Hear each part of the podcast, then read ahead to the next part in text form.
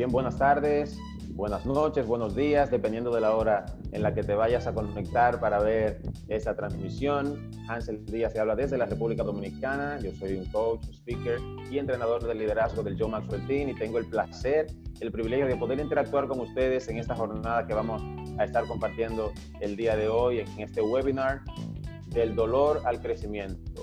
Y quiero, en nombre de mi equipo, el equipo de liderazgo intencional, darles la más cordial bienvenida a todos y cada uno de ustedes. Y de verdad es un honor, es un privilegio tener personas como ustedes que pudiendo estar en cualquier otro lugar, haciendo cualquier otra cosa, un sábado, ustedes decidieron eh, tomar la decisión, valga la redundancia, de, de, estar en un lugar como este, de estar en un lugar de crecimiento, en un entorno propicio que les permita a ustedes poder elevar su nivel de conciencia y así poder tener mejores resultados. Quiero agradecer a las personas que están conectadas desde República Dominicana, de México, de, desde Ecuador. Hay otras personas que se estarán conectando en unos minutos desde otros países y quiero darles la más formal bienvenida a todos y cada uno de ustedes. ¿Por qué hemos elegido este, este nombre? ¿Por qué hemos elegido hablar de, de esta experiencia? ¿Cómo tú puedes pasar del dolor al crecimiento?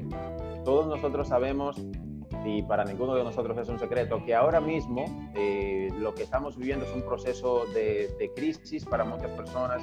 Estamos viviendo un tiempo de pandemia donde algunas cosas no están caminando de la forma en que a nosotros nos gustaría que estuvieran funcionando, ¿verdad? Porque algunos eh, tienen que estar en casa, hay lugares, hay países donde ya han, han levantado el estado de emergencia y las personas pueden caminar con libertad, tomando, por supuesto, las precauciones del lugar.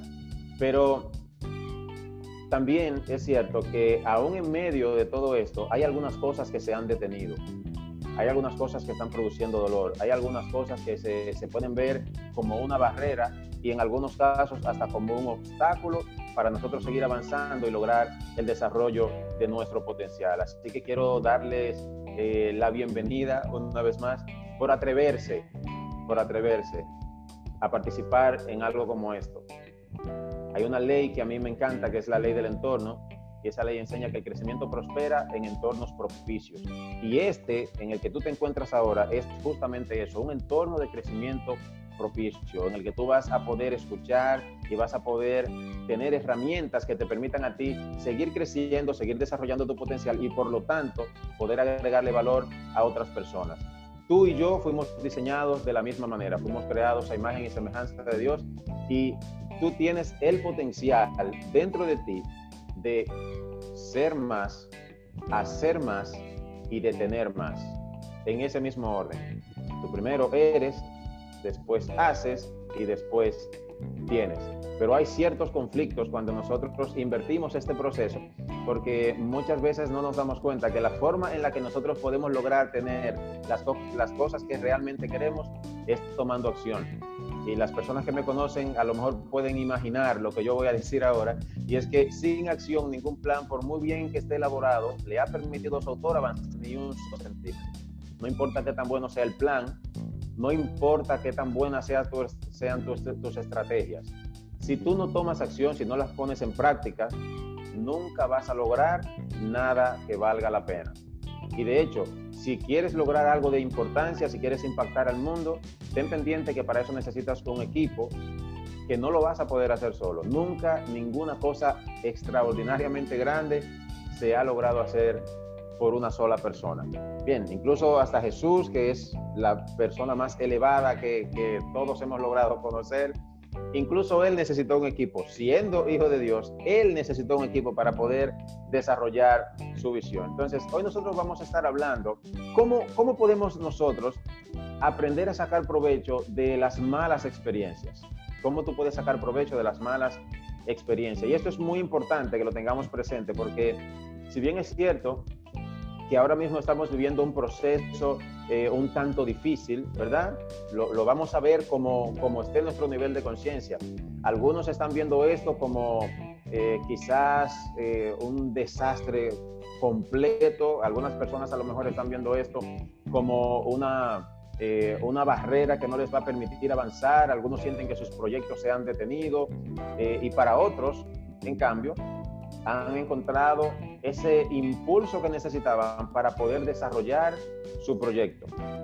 Entonces, todo depende de en qué lugar tú te encuentres en el momento que comience, que comience el mundo a vivir un, un momento de crisis como este que estamos viviendo ahora mismo. Tu actitud es la que va a determinar si esto para ti es un momento de necesidad, si es un momento de crisis, si es un momento de dificultad o, en cambio, si esto para ti puede ser entonces un momento de oportunidades de crecimiento, de oportunidades de desarrollo, de oportunidades de tú agregarle valor a la gente que tienes en tu entorno. Entonces, por esa razón, nosotros vamos a estar conversando esta tarde eh, sobre cómo nosotros podemos pasar del dolor al crecimiento. ¿Qué puedo yo hacer? ¿Qué puedo yo hacer en medio de este tiempo para yo poder, para yo poder desarrollar mi potencial?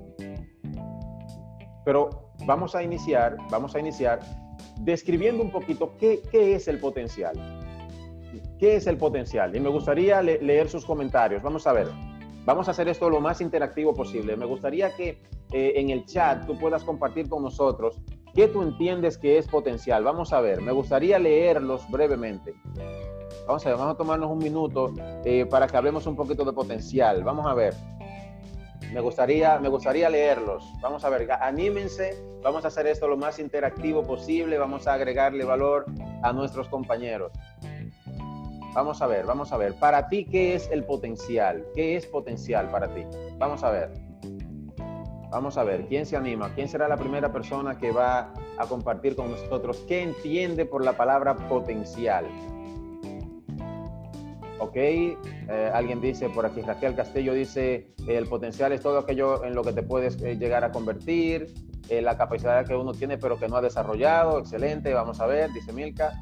Dice Luis Navarro, duplicar el esfuerzo de tus habilidades, capacidad que tiene un ser humano de realizar algo, excelente, los conocimientos que no se han desarrollado, eso es. Vamos a ver, vamos a ver. ¿Quién más? ¿Quién más? Me gusta, me gusta lo que estoy leyendo. Eh, mis actitudes y aptitudes, eso es, el potencial es todo lo que eres capaz de hacer, dice Vanessa, es súper excelente eso. El potencial es todo lo que tenemos, pero que no somos conscientes de ello y necesitamos trabajarlo. Eso es, me gusta eso, Silvia. Dice Rocío, vamos a ver. Eh, es la energía concentrada en actividades y aptitudes. Eso es. Fuerza o poder del que se dispone para lograr un fin. Súper, me gusta eso. Habilidad de hacer las cosas extraordinarias. Me gusta esa palabra, extraordinario me gusta. Es la fuerza que le pongas a, a cada proyecto de vida. Es, exacto, me gusta. Eh, desarrollo de tus habilidades, actitudes eh, y ah, vamos a ver, le llaman desarrollo de cualidades, aptitudes y actitudes. Es la capacidad para lograr tus metas. Eso es. Excelente, me, me gusta eso, me gusta eso, me gusta eso. Es la palabra más maravillosa de cualquier idioma. Ah, aquí está escribiendo alguien que parece que ha leído el libro de las 15 leyes indispensables del crecimiento. súper, súper. Potencial, eh, potencial es dar valor. me gusta eso, me gusta eso. Es la capacidad y la energía que tiene el individuo para realizar algo. Es la habilidad que porta un individuo. Eso es, todo, todo eso, señores, es potencial. Es todo aquello en lo que podemos llegar a convertirnos. Exactamente. Eso es potencial. Me gusta, me gustan sus definiciones, porque eso es potencial. El potencial tiene, tiene ciertas connotaciones que engloba todo lo que ustedes han compartido aquí.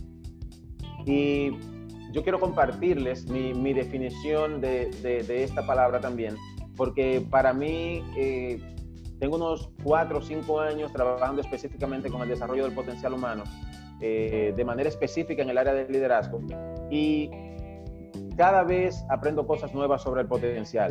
Y el potencial es esa capacidad que tú tienes de hacer algo que todavía no has hecho. Potencial es la capacidad que tú y yo tenemos de hacer algo que todavía no hemos hecho. ¿Por qué algo que todavía no hemos hecho? Porque en el momento que tú haces algo ya no tienes potencial para eso. En el momento que tú haces algo, ya no tienes potencial para eso porque ya es algo pasado. Y el potencial, una de las definiciones que más me gusta del potencial, dice que el potencial es una de las palabras más maravillosas en cualquier idioma. Y dice que mira hacia adelante con optimismo. El potencial está lleno de optimismo. Y dice que el potencial promete éxito. Que el potencial te ayuda, el potencial te ayuda a ver cosas en ti que todavía no se han desarrollado, como tú bien acabas de escribir por acá. Entonces, ¿por qué nosotros estamos hablando ahora mismo de potencial? ¿Por qué estamos hablando de potencial? Porque para tú poder pasar del dolor al crecimiento, debes darte cuenta que necesitas primero desarrollar tu potencial. Y para desarrollar tu potencial tienes que crecer. La brecha que existe entre donde tú te encuentras ahora y donde tú quieres estar mañana se llama crecimiento. Así de simple. La brecha que existe entre donde tú estás hoy y donde tú quieres estar mañana se llama crecimiento. Y te quiero, te quiero ilustrar un poquito esto. Si tú eres una persona que quiere quizás subir 10, 15 libras, 20 libras, la brecha que hay entre tú y ese peso perfecto que tú estás buscando, sea que quieras subir de peso o que quieras bajar de peso, la brecha que hay o la distancia que hay entre como tú estás ahora y ese peso ideal que tú estás persiguiendo, se llama crecimiento. Tú eres una persona que quiere mejorar sus relaciones, pues es importante que tú sepas que la brecha que existe entre donde tú estás ahora y entre mejorar las relaciones que tú tienes con los demás se llama crecimiento.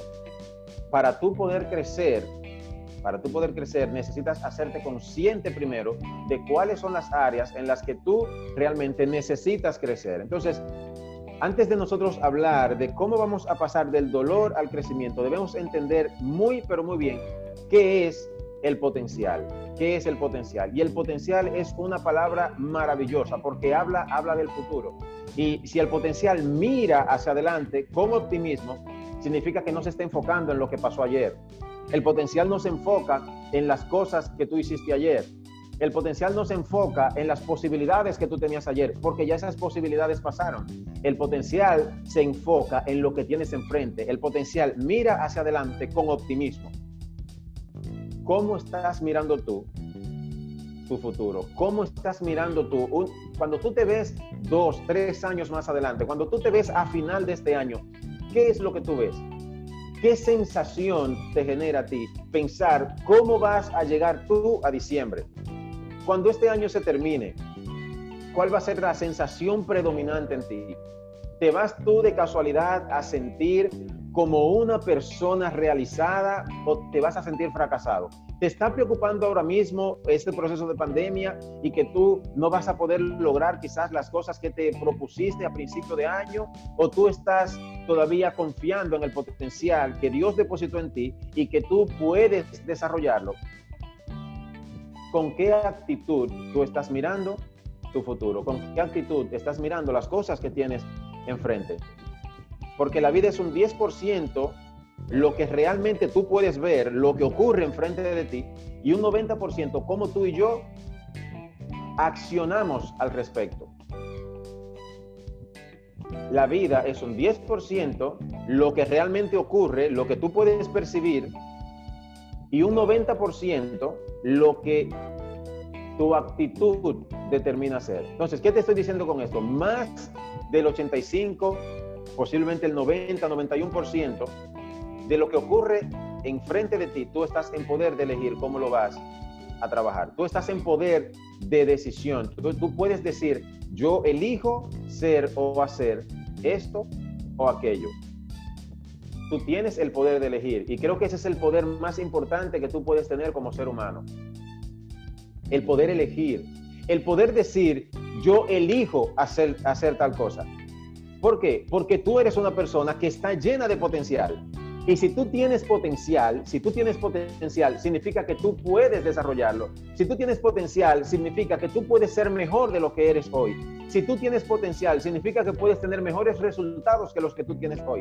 Si tú ves tu empresa con potencial, significa que tú puedes, tú puedes producir mejores resultados que si hoy tú tienes 50 colaboradores en tu empresa, mañana tú puedes tener 200. Si tú te estás mirando en términos de tu potencial, tú vas a ver posibilidades donde muchas personas ahora mismo lo único que están viendo es problemas, es crisis, son dificultades. Tú eliges, tú eliges la actitud con la que vas a enfrentar esta pandemia. Es una realidad. La pandemia es una realidad.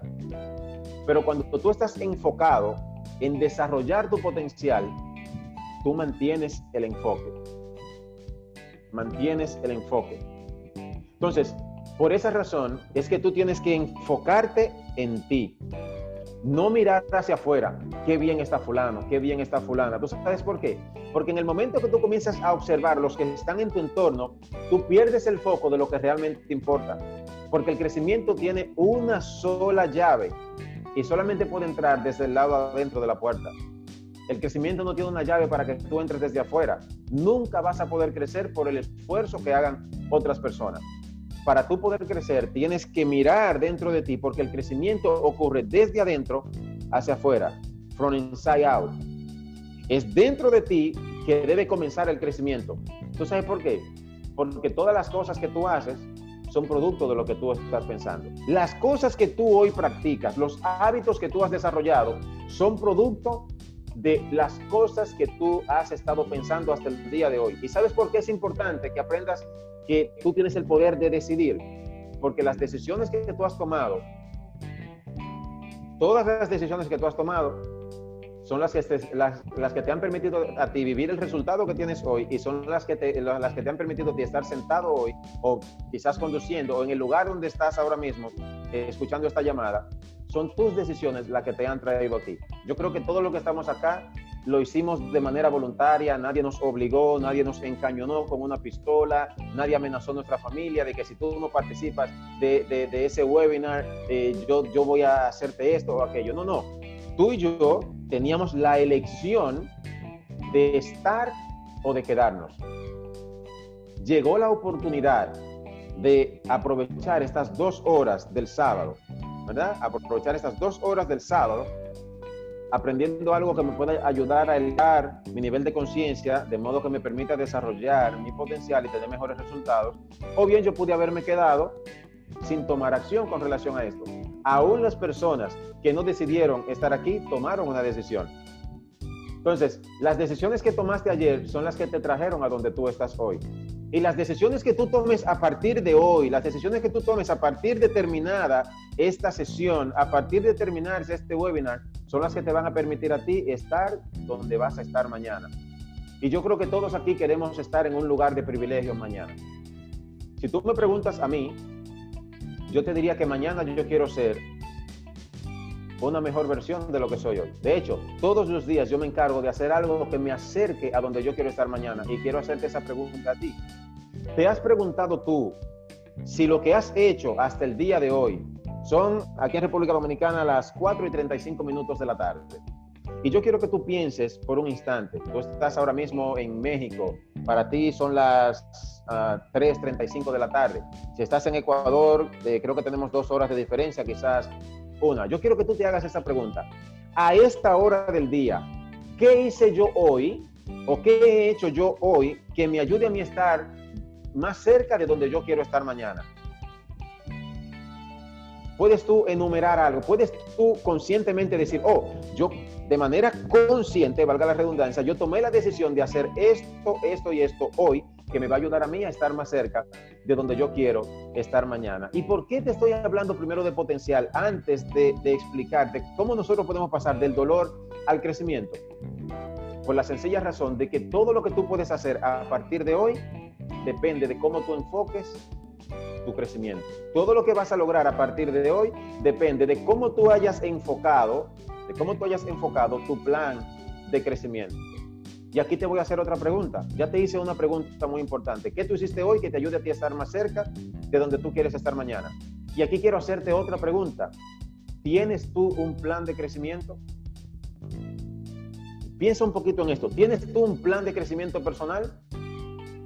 Y más importante aún, ¿Sabes tú lo que es un plan de crecimiento personal?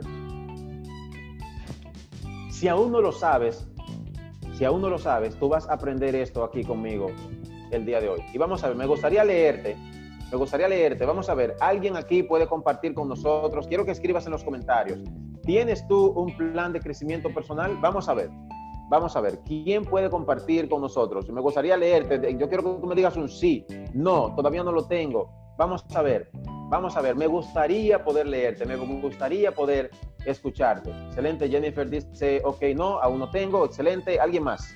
Vamos a ver, vamos a ver. Vamos, vamos a crecer, vamos a agregarnos valor de manera mutua.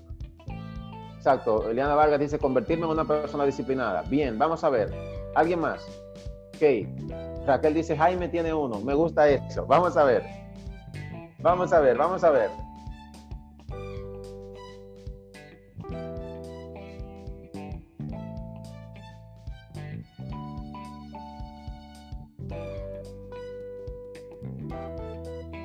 Eso es. Vamos a ver, vamos a ver. Vamos a ver, vamos a ver. Ok, alguien más me dice por ahí, sí, yo tengo uno. Sí, pero no lo saco, no le saco todo su potencial, dice Luis Navarro. Vamos a ver. Ok, alguien dice, se define plan de crecimiento, a ver si yo estoy cerca. Ok, me gusta eso. Vamos a ver, tengo un plan de comer mucho, de hacer ejercicio, pero creo que puedo reforzar mi plan. Ok, sí, lo tengo, dice eh, Kylie. Eh, yo estoy poniendo, y lo estoy poniendo en práctica, eso es, me gusta. Un plan de crecimiento, vamos a ver, vamos a ver. Ok, sí, tengo uno eh, más para práctica espiritual, eso es, me gusta. Excelente, excelente. Eso es. Eso es, eso es. Vamos a ver, vamos a ver. Sí, tengo un plan de crecimiento personal, dice Angie Rosales. Eh, alguien me dice, estamos trabajando en eso. Reina, perfecto. Bien, para aquellos que quizás saben que es un plan de crecimiento personal, un plan de crecimiento personal es un plan de mejora. Un plan de crecimiento personal es un plan de mejora. Y no de mejorar tus recursos. Exacto, tengo a mi hermano René por acá. No estoy hablando de, de mejorar tus, finanzas. No estoy hablando de mejorar tu profesión. Un plan de crecimiento personal es un plan para mejorar tu carácter. Un plan de crecimiento personal es un plan para mejorar tu carácter. Y obviamente, cuando tú mejoras tu carácter, todas las demás áreas de tu vida también van a sufrir un cambio. Bien, todas las demás áreas de tu vida van a sufrir también un cambio. Excelente. Quiero hacer una pausa aquí. Quiero, quiero hacer un cambio de una luz que tengo de este lado, si me lo permiten, para que el lado oscuro del rostro eh, no, no, no, salga. Vamos a ver, denme, denme 30 segunditos, por favor.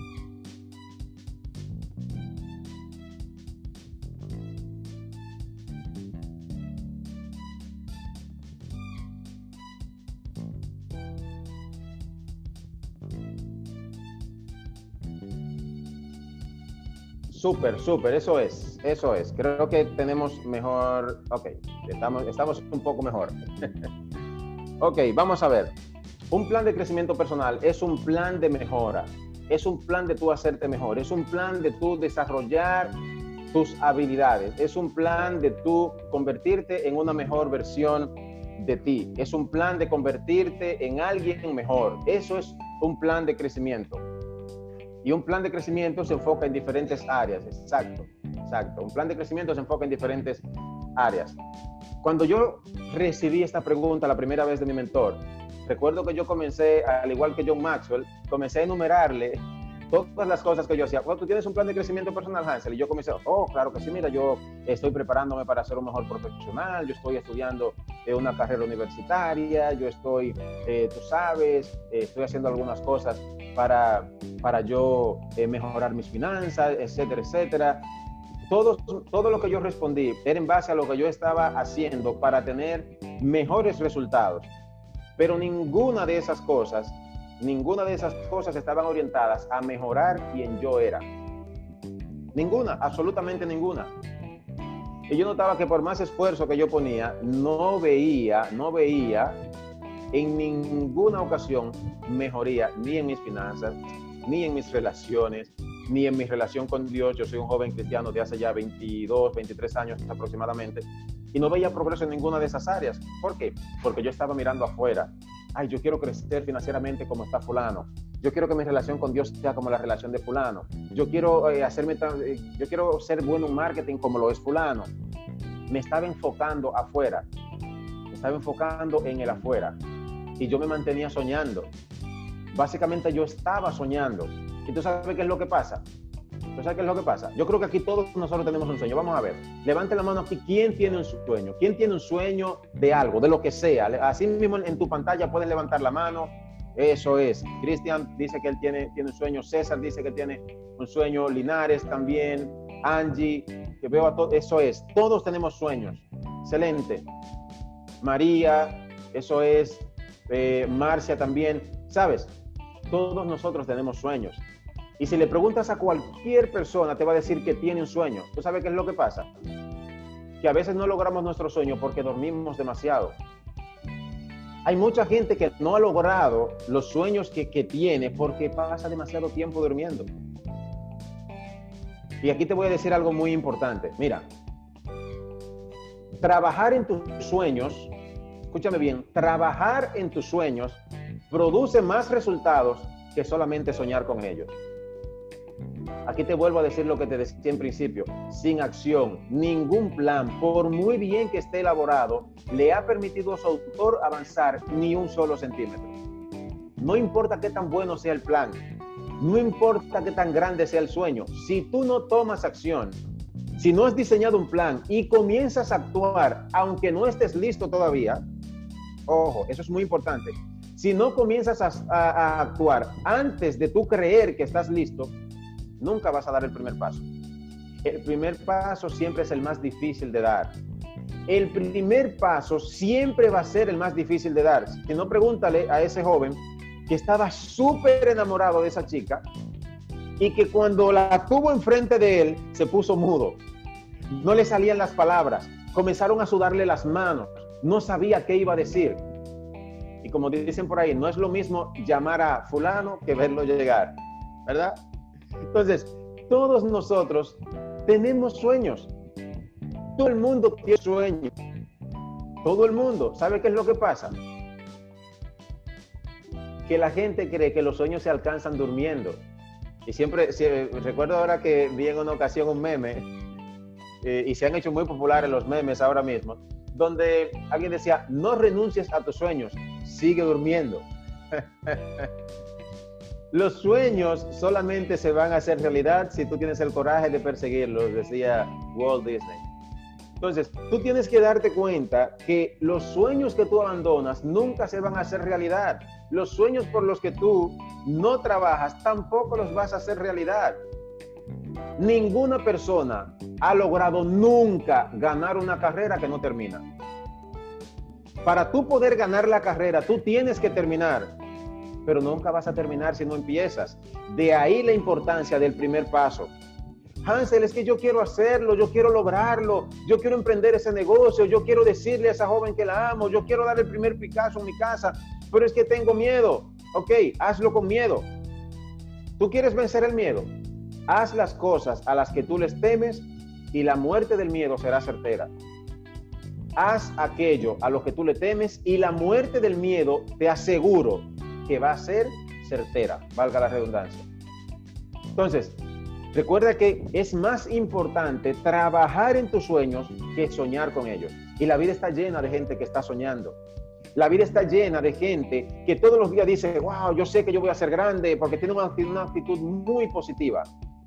Y aquí te quiero, te quiero decir otra cosa muy importante. Todo, todo esto tiene que ver con tu potencial.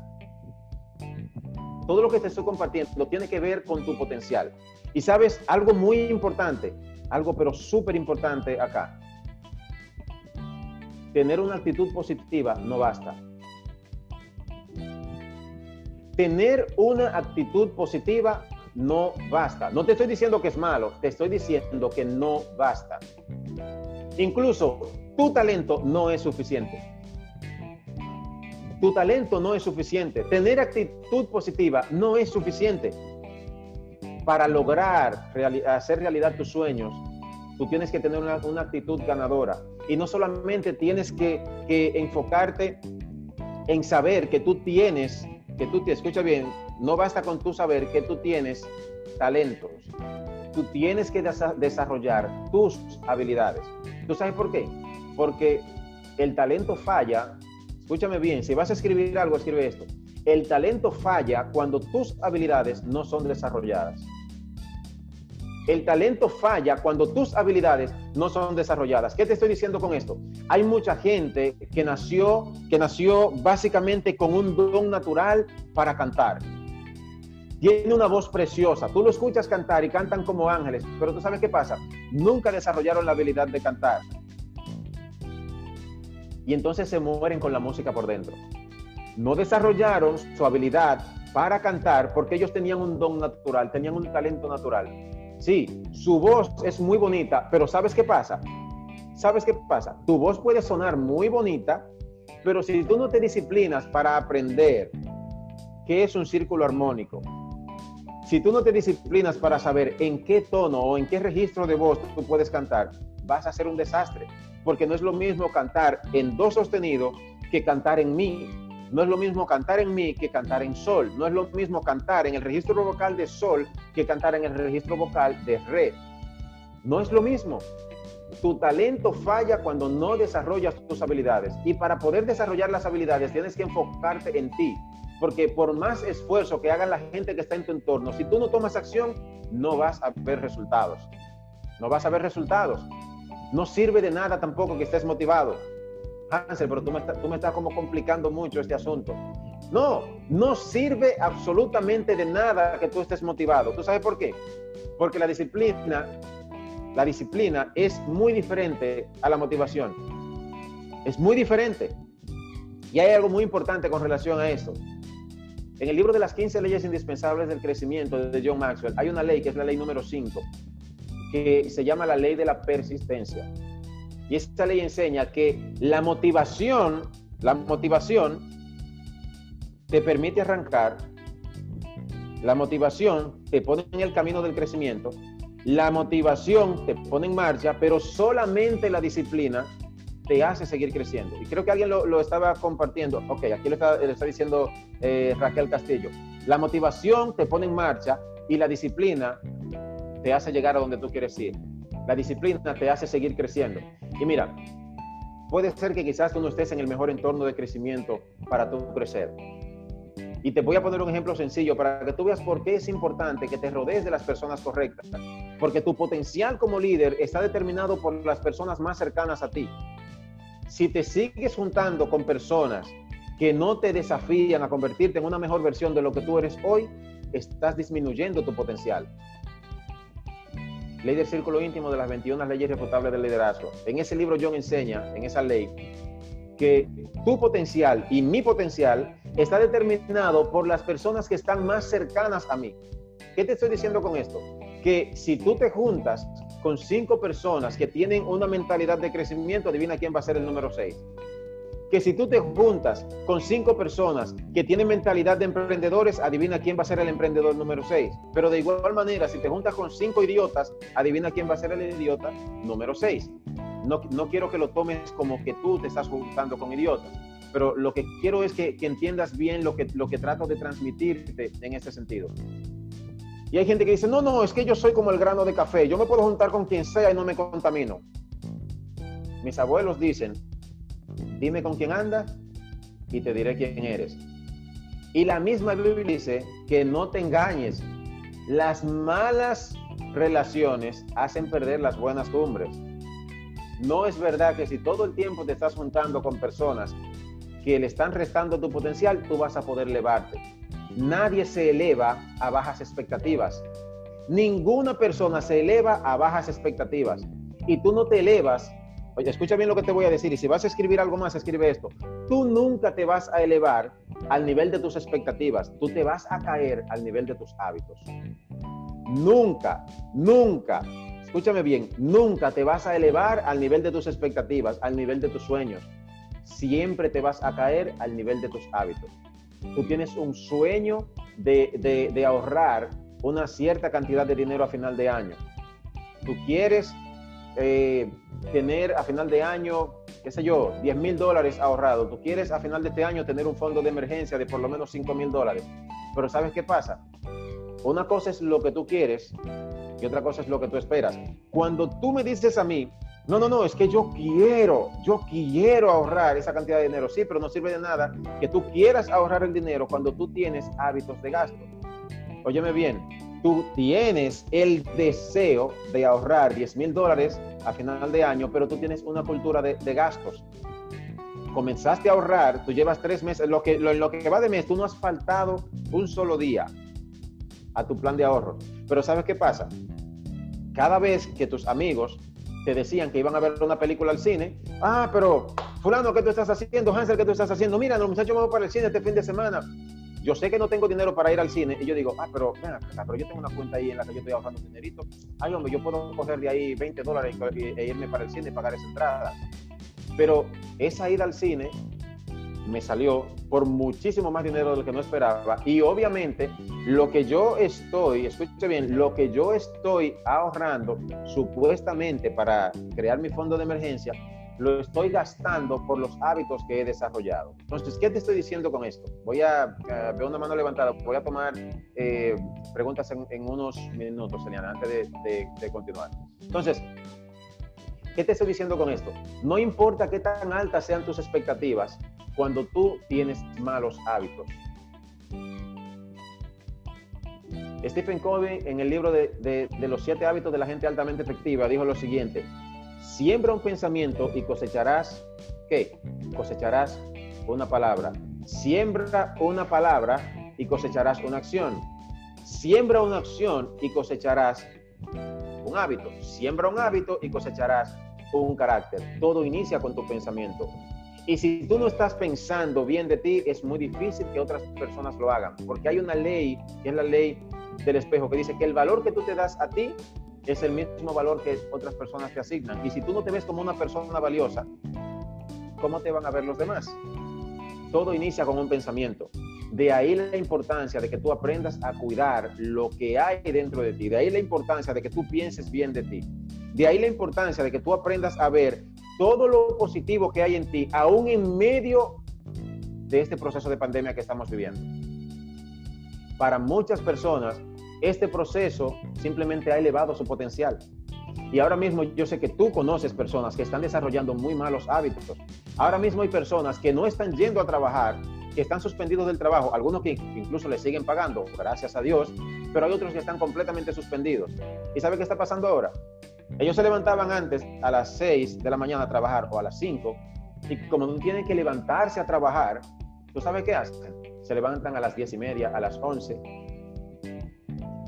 ven 5, 6, 7 horas de televisión al día, nunca agarran un libro, se pasan 4 horas en las redes sociales leyendo que, que esto está malo, que se va a poner peor, y eso que no hemos entrado a lo más malo del huracán, comienzan a criticar al gobierno, comienzan a criticar a la gente que no está guardando la cuarentena, etcétera, pero no están haciendo nada para elevar su nivel de pensamiento, no están haciendo nada para elevar su potencial. ¿Crees tú que una situación como esta va a hacer que alguien que está adoptando malos hábitos pueda pasar del dolor al crecimiento? No, eso no va a pasar. Porque son personas que no están viéndose en términos de su potencial, no se están viendo en términos de su potencial. Y tú tienes que aprender a mirarte como Dios te ve. Aprende a mirarte como Dios te hizo. Tú fuiste creado a imagen y semejanza de Dios. Y, respeto si tienes algún otro tipo de, de creencia. Pero la Biblia dice que tú y yo fuimos diseñados a imagen y semejanza de Dios. Y si somos hechos a imagen y semejanza de Dios, tú y yo somos creativos. De hecho, el equipo que tú estás utilizando ahora mismo para estar conectado en esta llamada, lo diseñó una persona como tú. O sea, tú tienes un poder creativo contigo. Y tienes que darte cuenta que para tú poder elevar tu potencial, tienes que verte como una persona que tiene posibilidad de seguir creciendo. Y quiero, quiero, quiero que vayas conmigo a algo que te voy a compartir acá ahora. Quiero compartirte algo sumamente, pero sumamente especial. Mira, te pregunté si tenías un plan de crecimiento. Te pregunté qué tú estás haciendo hoy que te ayude a estar a ti más cerca de donde tú quieres estar mañana. ¿Verdad? Y aquí te quiero hacer, te quiero hacer otra pregunta. Te pregunté también si tenías un plan de crecimiento. Pero aquí quiero hacerte una pregunta también sumamente importante. Quiero hacerte una pregunta sumamente importante. ¿Qué tú estás dispuesto a hacer o qué estarías dispuesto a hacer si tú supieras que la posibilidad de fracaso fuera cero? Yo quiero que tú pienses por un instante en esto. ¿Qué tú te atreverías a hacer? ¿Qué te atreverías a hacer si la posibilidad de éxito fuera de un 100%? Piensa, por un instante en esto. Si la posibilidad que tú tienes de lograr cualquier cosa que llegue a tu cabeza ahora mismo, ¿qué sería eso que tú te atreverías a hacer? Piensa. Todo. Bueno, todo son muchas cosas vamos a ponerle nombre y apellido a, lo que queremos. ¿Y sabes por qué le estoy compartiendo esto? Porque es importante que le pongas nombre y apellido a lo que tú quieres. Porque aquel que no sabe qué está buscando nunca se va a dar cuenta cuando lo encuentre. Puedes tener lo que andas buscando enfrente de ti, pero como no has llegado a un nivel de conciencia que te permita a ti darte cuenta qué es lo que estás buscando, nunca lo vas a encontrar. Y los planes de crecimiento sirven para darte dirección. Oye bien lo que te estoy diciendo. Los planes y las metas te inspiran. Siempre estoy comentando eso. Los planes y las metas te inspiran, te dan dirección. Tú necesitas tener un plan de crecimiento, necesitas tener un plan de acción. Tú necesitas tener una visión clara de hacia dónde tú te quieres dirigir. ¿De acuerdo? Necesitas tener una visión clara de hacia dónde te quieres dirigir. Porque de nada sirve que tú vayas rápido cuando no sabes hacia dónde te diriges. Y el crecimiento personal no es una carrera de velocidad contra el tiempo. No se trata de que tú trates de llegar temprano. Es que yo quiero llegar más rápido que fulano. Yo quiero llegar más rápido que Hansel. Quiero ir más, rápido que Moraima. Quiero llegar más rápido que Nancy. Quiero llegar más rápido que Norma, que Eric, que, que, Marcia. Quiero llegar más rápido que Marta. Quiero ir más rápido que César, que Máximo, que Yaritza. No, no, no, no, no. No se trata de que llegues más rápido, más rápido que los demás. No, porque el crecimiento personal no es una carrera de velocidad contra el tiempo. Y Roma no se construyó en un día. Y el liderazgo no se desarrolla de un día para otro. Ley del proceso, de las 21 leyes ejecutables del liderazgo. Tú tienes que darte cuenta que para tú convertirte en una mejor versión de lo que tú hoy eres, para tú tener mejores resultados de lo que tú tienes en este preciso momento, tú tienes que darte un tiempo.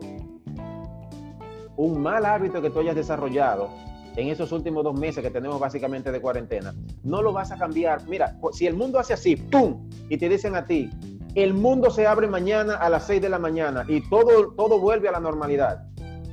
¿Tú sabes qué va a pasar? Hay mucha gente que no va a encontrar la forma de levantarse mañana a las 6 de la mañana para ir a trabajar. ¿Entiendes? Hay gente que no va a encontrar la forma ni siquiera de poder bañarse en la mañana para ir a trabajar. Entonces, ¿por qué? Porque están adoptando malos hábitos en medio de este proceso. Y, hay un, todo un proceso psicológico que, interviene en, todo esto. Hay, un proceso psicológico y, y, más adelante vamos a hablar un poquito de eso porque una de las sorpresas que tengo para ustedes es que tengo, tengo un especialista de la conducta humana, una persona especialista en traumas, un psicólogo súper experimentado que ha viajado a muchísimas partes del mundo, que ha, ha hecho muchísimas conferencias, que trabaja eh, con, personas que tienen muchos problemas. Y tenemos a alguien aquí que te va a agregar valor en ese sentido, para que tú veas cuál es la connotación psicológica que, que, tú puedes eh, estar atravesando y de qué manera viéndolo desde un punto de vista psicológico, tú puedes pasar del dolor al crecimiento. Nuestra idea, la, la idea de, de, este equipo de liderazgo intencional es agregarte valor en todas las áreas.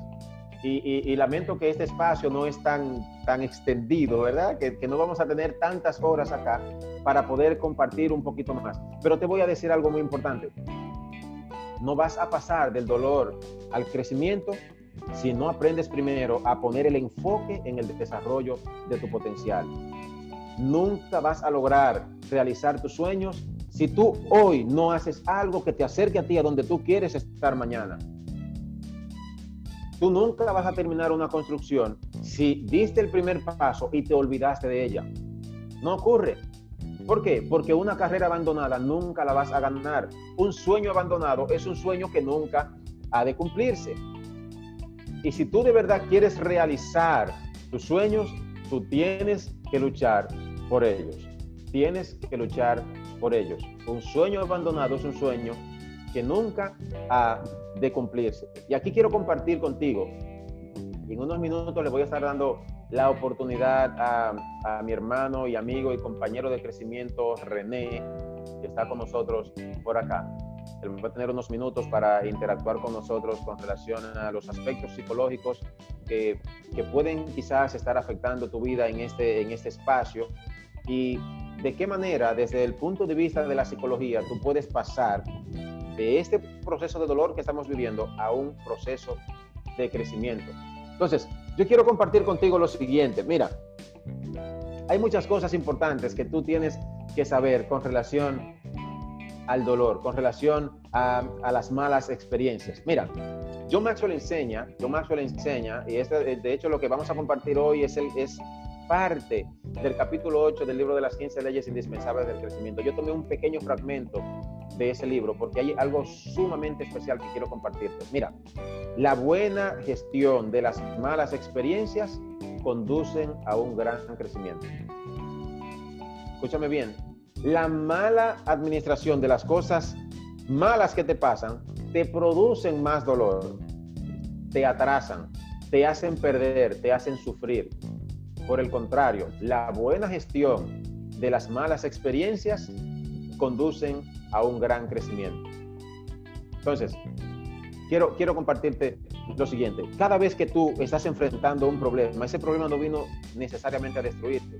Ese problema, si decides verlo como un problema o esa dificultad o esa oportunidad de crecimiento que es como una persona con mentalidad de liderazgo, con mentalidad de crecimiento puede ver, en el momento que a mí se me, se me pone un reto por delante, yo no lo veo como un problema. Yo digo, aquí yo tengo una oportunidad de crecimiento. Por eso la importancia de que tú te enfoques en desarrollar tu potencial. ¿Tú sabes por qué? Porque el potencial mira hacia adelante con optimismo. Y optimismo es esperar lo óptimo de ti. Optimismo es tú esperar lo mejor de ti, aún en medio de ese proceso de dolor, en, medio de ese proceso de dificultad que muchas personas están viviendo, lo óptimo de ti sigue estando dentro de ti. Sigue estando dentro de ti. O sea, el mundo se ha paralizado por unos instantes, pero eso no significa que tus talentos, que tus dones están en cuarentena. Óyeme, tus dones, tus talentos, el poder que tienes de elegir, el poder de elegir tu actitud, el poder de decisión que tú tienes, no está en cuarentena. Y tú tienes que darte cuenta que aún en medio de este proceso tú tienes el poder de elegir. Y yo, yo elegí. En medio de este proceso ya yo tomé mi decisión, yo elegí. ¿Y tú sabes qué yo elegí? Seguir creciendo. Hace poco una de las personas con la que eh, trabajo como, como mentor y, y coach me dijo, Líder, ¿cuál es, cuál, cuál ha sido su, su, su, plan? ¿Cuál ha sido su estrategia? ¿Qué, ¿Qué, cosas han cambiado en usted? ¿Qué plan usted tiene ahora que, que el mundo se ha detenido? Yo le dije, pues, pues, ninguno, mi plan sigue siendo el mismo. El mismo plan que yo tenía desde el día 1 de enero, el plan que yo comencé a ejecutar el día 1 de enero, yo lo he seguido ejecutando de la misma forma. Ahora bien, ahora bien, escucha lo que te voy a decir no significa que estoy dando los mismos pasos que yo había programado. Porque por esa razón los líderes hacen planes flexibles. Los líderes hacen planes flexibles. Y por eso siempre que tengo la oportunidad de compartir con alguien como su mentor, siempre que tengo la oportunidad de compartir con, con directores de empresas, con gerentes de banco, con doctores, con ingenieros, cuando tengo la oportunidad de interactuar con ellos a fin de ayudarles a desarrollar su potencial, siempre les digo lo mismo. Tú no puedes tener mejores resultados si no desarrollas tu potencial. Porque la brecha que hay entre donde tú estás hoy y donde tú quieres estar mañana se llama crecimiento. Y si no tienes un plan para comenzar a hacer las cosas que tú sabes que tienes que hacer para mejorar tu carácter, vas a invertir dinero en balde, de gratis no le vas a sacar provecho. Por eso yo siempre les digo, tú tienes que hacer valer tu inversión. Óyeme, tú invertiste mil, dos mil, tres mil dólares para tener cierta cantidad de sesiones de coaching conmigo. Haz valer tu inversión. No sirve de nada que tú vengas donde mí, que tengamos una reunión súper excelente, que tú salgas con un plan de acción. Si cuando nos, vamos, nos, nos volvamos a ver en dos semanas, tú no has hecho la asignación que tenías pendiente. Entonces, cuando esta persona me pregunta, cuál es su plan, qué usted ha hecho, cómo usted piensa seguir. Digo, no, es que mi plan sigue siendo el mismo. Yo simplemente reajusté el plan y cosas que yo iba a hacer de manera presencial, simplemente las voy a hacer de, forma virtual. Y aquí te quiero compartir lo siguiente. Si tú eres mentor, si eres coach de alguien, si eres asesor de negocios, si tú tienes una empresa, aquí quiero compartirte lo siguiente.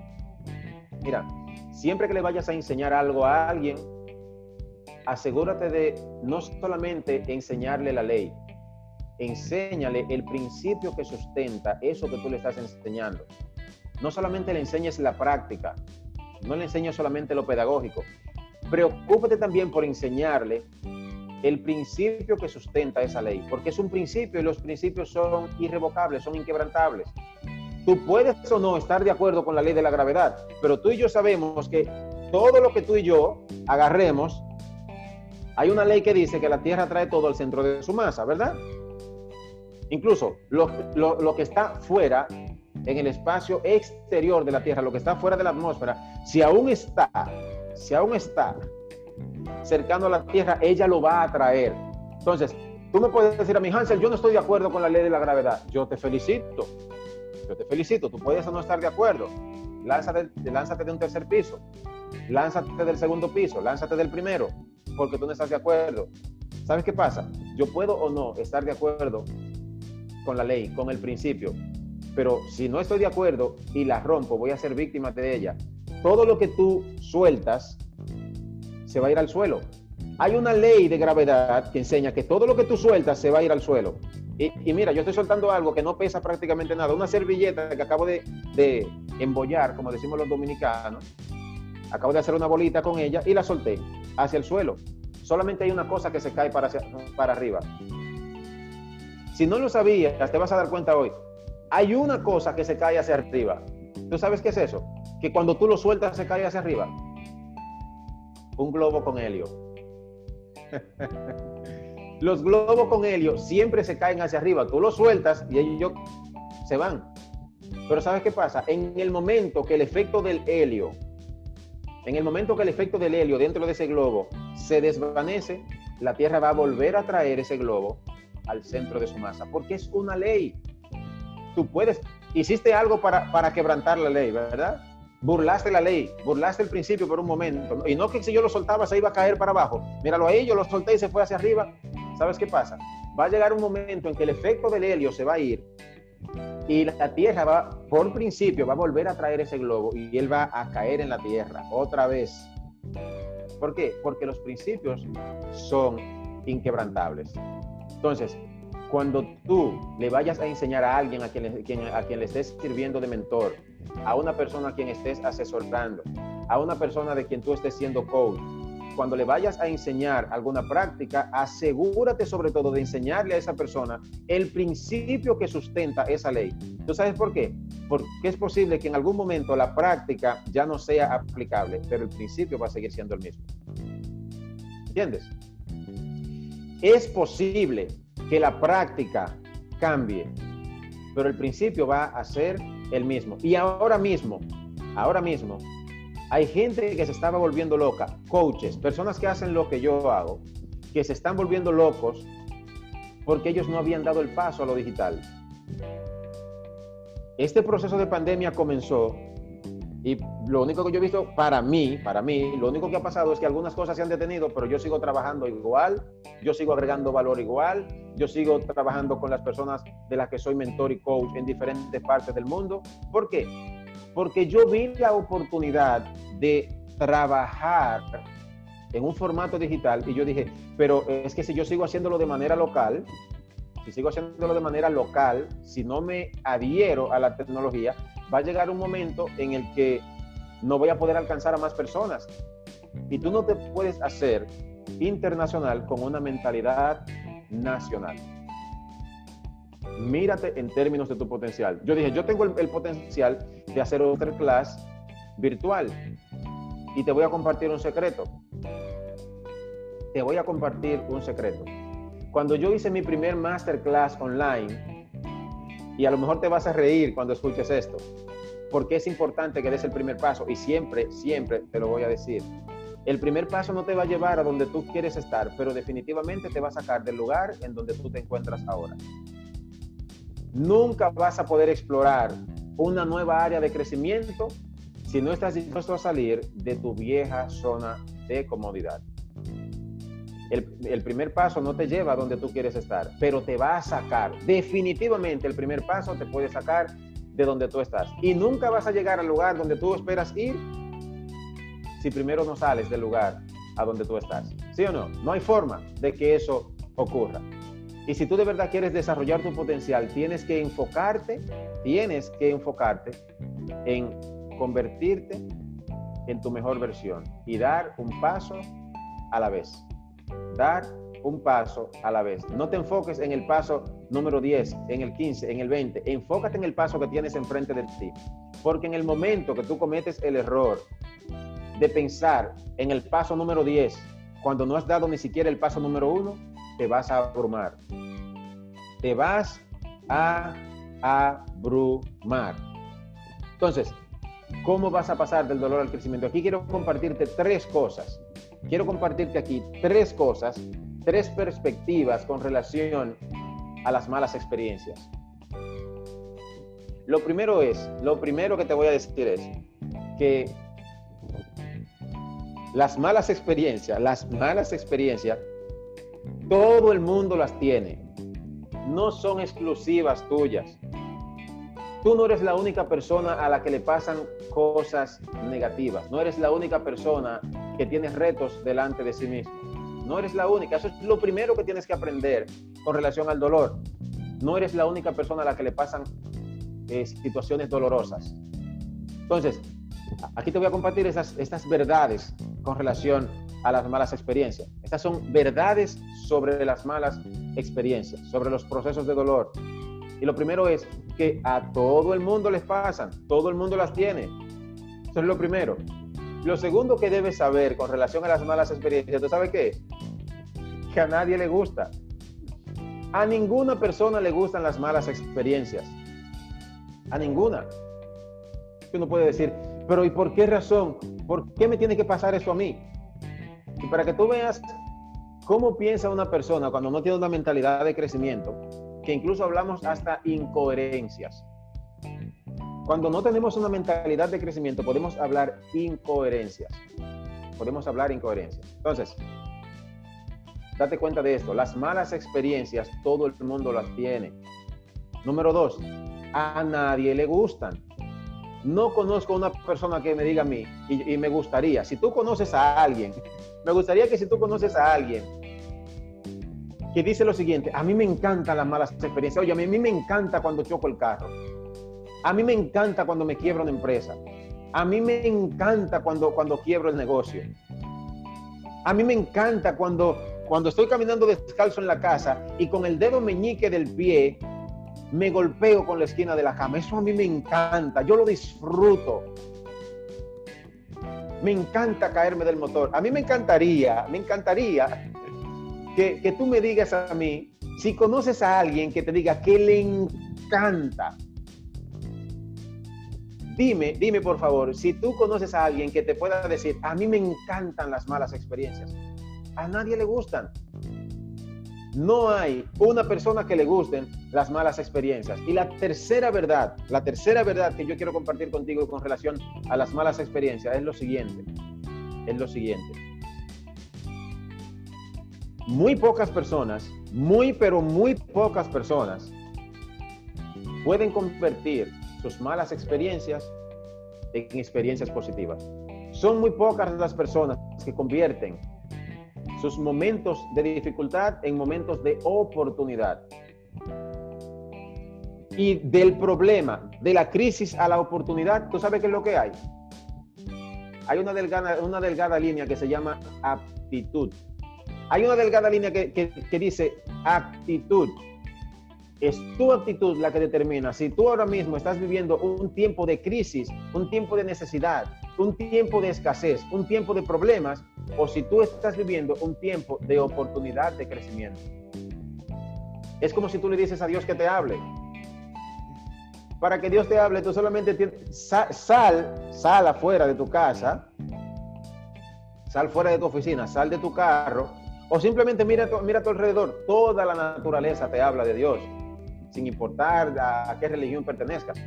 Toda la naturaleza habla de Dios.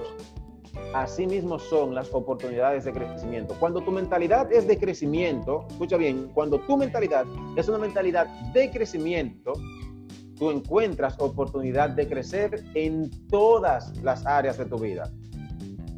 Hansel no sé qué hacer, me cancelaron del trabajo, me suspendieron, he perdido el trabajo, no tenía ahorros. Bueno, te voy a decir algo. Aparte de mi hermano y amigo eh, y compañero de crecimiento Mario Magaña, no, no conozco alguna otra persona que sea eh, especialista en finanzas acá. Si lo hay, te puedes identificar, ponte a disposición de los que están aquí. ¿Quién sabe? Puedes hacer networking a, través de, de, este, de este encuentro puedes agregarle valor a alguien. Si tú, si tú no tienes una persona que te está desafiando constantemente a convertirte en tu mejor versión, en muchas ocasiones las oportunidades que tengas enfrente no las vas a poder ver. Tú solamente puedes ver las cosas para las cuales estás preparado. Solamente vas a poder ver las oportunidades para las cuales tú te has preparado. Y ahora mismo tú me podrás decir, como te estaba compartiendo en el ejemplo, Hansel, esto que tú me estás diciendo suena muy bonito, pero yo tengo una realidad. Me botaron del trabajo o me suspendieron por tres meses. Yo no tenía ahorro. O sea, si tú no tienes ahorro, tú necesitas crear un plan de ahorro, necesitas, necesitas mejorar tu finanza, necesitas mejorar tu relación con el dinero. Escríbele un mensaje a Mario. Mario, pon tu correo electrónico aquí, tu número de teléfono en el chat, porque si hay alguien que necesite eh, cierta asesoría financiera, aquí tenemos a alguien que te puede agregar valor en ese sentido tú tienes alguna situación psicológica, aquí tenemos un especialista, ¿verdad? Aquí tenemos un especialista que te puede ayudar en esa área. Tú, quieres hacer asesoría de negocios, aquí puede haber otra persona que te pueda asesorar en negocios, aparte de mí. No, no, te, no me quiero vender como, como la persona autosuficiente. No, yo, yo tengo personas que me agregan valor en diferentes áreas, a nivel psicológico, a nivel de emprendimiento, a nivel de liderazgo, de crecimiento personal. Yo tengo diferentes mentores. Yo tengo diferentes mentores. Yo tengo un mentor que exclusivamente me habla solamente de mentalidad de éxito, de mentalidad emprendedora. No me habla de otra cosa. Él es mi mentor para eso, para yo aprender a pensar. Yo tengo un mentor que me habla exclusivamente de liderazgo. ¿Cómo yo puedo convertirme en el mejor líder que Hansel necesite? Aquí tenemos eh, asesores en recursos humanos. Excelente. Entonces, el mundo tiene que saber cuál es el potencial que tú tienes el mundo tiene que saber cuál es el potencial que tú cargas. ¿Tú sabes por qué? Porque si tu potencial no sirve para agregarle valor a los demás, estás desperdiciando los dones y talentos que han sido depositados en ti. Y si tú quieres lograr una vida de trascendencia, si tú quieres lograr ser una persona reconocida, tienes que hacer primero que la gente te conozca. Haz que la gente te conozca. Entonces, te estoy compartiendo que no todo el mundo logra convertir las malas experiencias en experiencias positivas. ¿Tú sabes por qué? En el proceso que estamos viviendo ahora mismo, lo que están diciendo es lo siguiente. Oye, me escúchame bien lo que te voy a decir, para que vea por qué te dije ahorita que no basta con que tú me digas a mí que tú tienes una mentalidad eh, positiva. Para que tú veas por qué es que el talento nunca es suficiente. Y te dije ahorita que el talento falla cuando tus habilidades no son desarrolladas. Tu talento te va a fallar si tú no desarrollas la habilidad de hacerte un especialista en eso. Y aquí puedo hablar por mis hermanos dominicanos, que algunos van a buscar trabajo en un lugar y dicen, ¿qué usted sabe hacer? Y la respuesta típica del dominicano, ¿cuál es? Vamos a ver, algún dominicano que me escribe en el chat. Usualmente cuando a un dominicano le preguntan, vamos a ver, ¿qué usted sabe hacer? ¿Qué dice el dominicano? Vamos a ver. De todo, dicen por ahí. ¿Sabes? Aquellos que son buenos haciendo de todo, nunca se van a ser especialistas en nada. Si tú eres bueno haciendo de todo, tú no eres especialista en nada. Y me encantaría saber si tengo algún doctor, bueno, aparte de René, me gustaría saber si hay algún otro doctor aquí. Doctor en medicina, qué sé yo, un cardiólogo, un neurólogo, lo que sea, algún doctor con especialidad. Los dominicanos somos todólogos, dice Kaelin. Entonces, piensa en lo siguiente, piensa en lo siguiente. Deja de perseguir, escucha bien esto que te voy a decir. Deja de perseguir, aprender de todo un poco.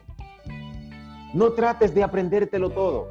Encuentra tus áreas de fortaleza y hazte un experto en eso.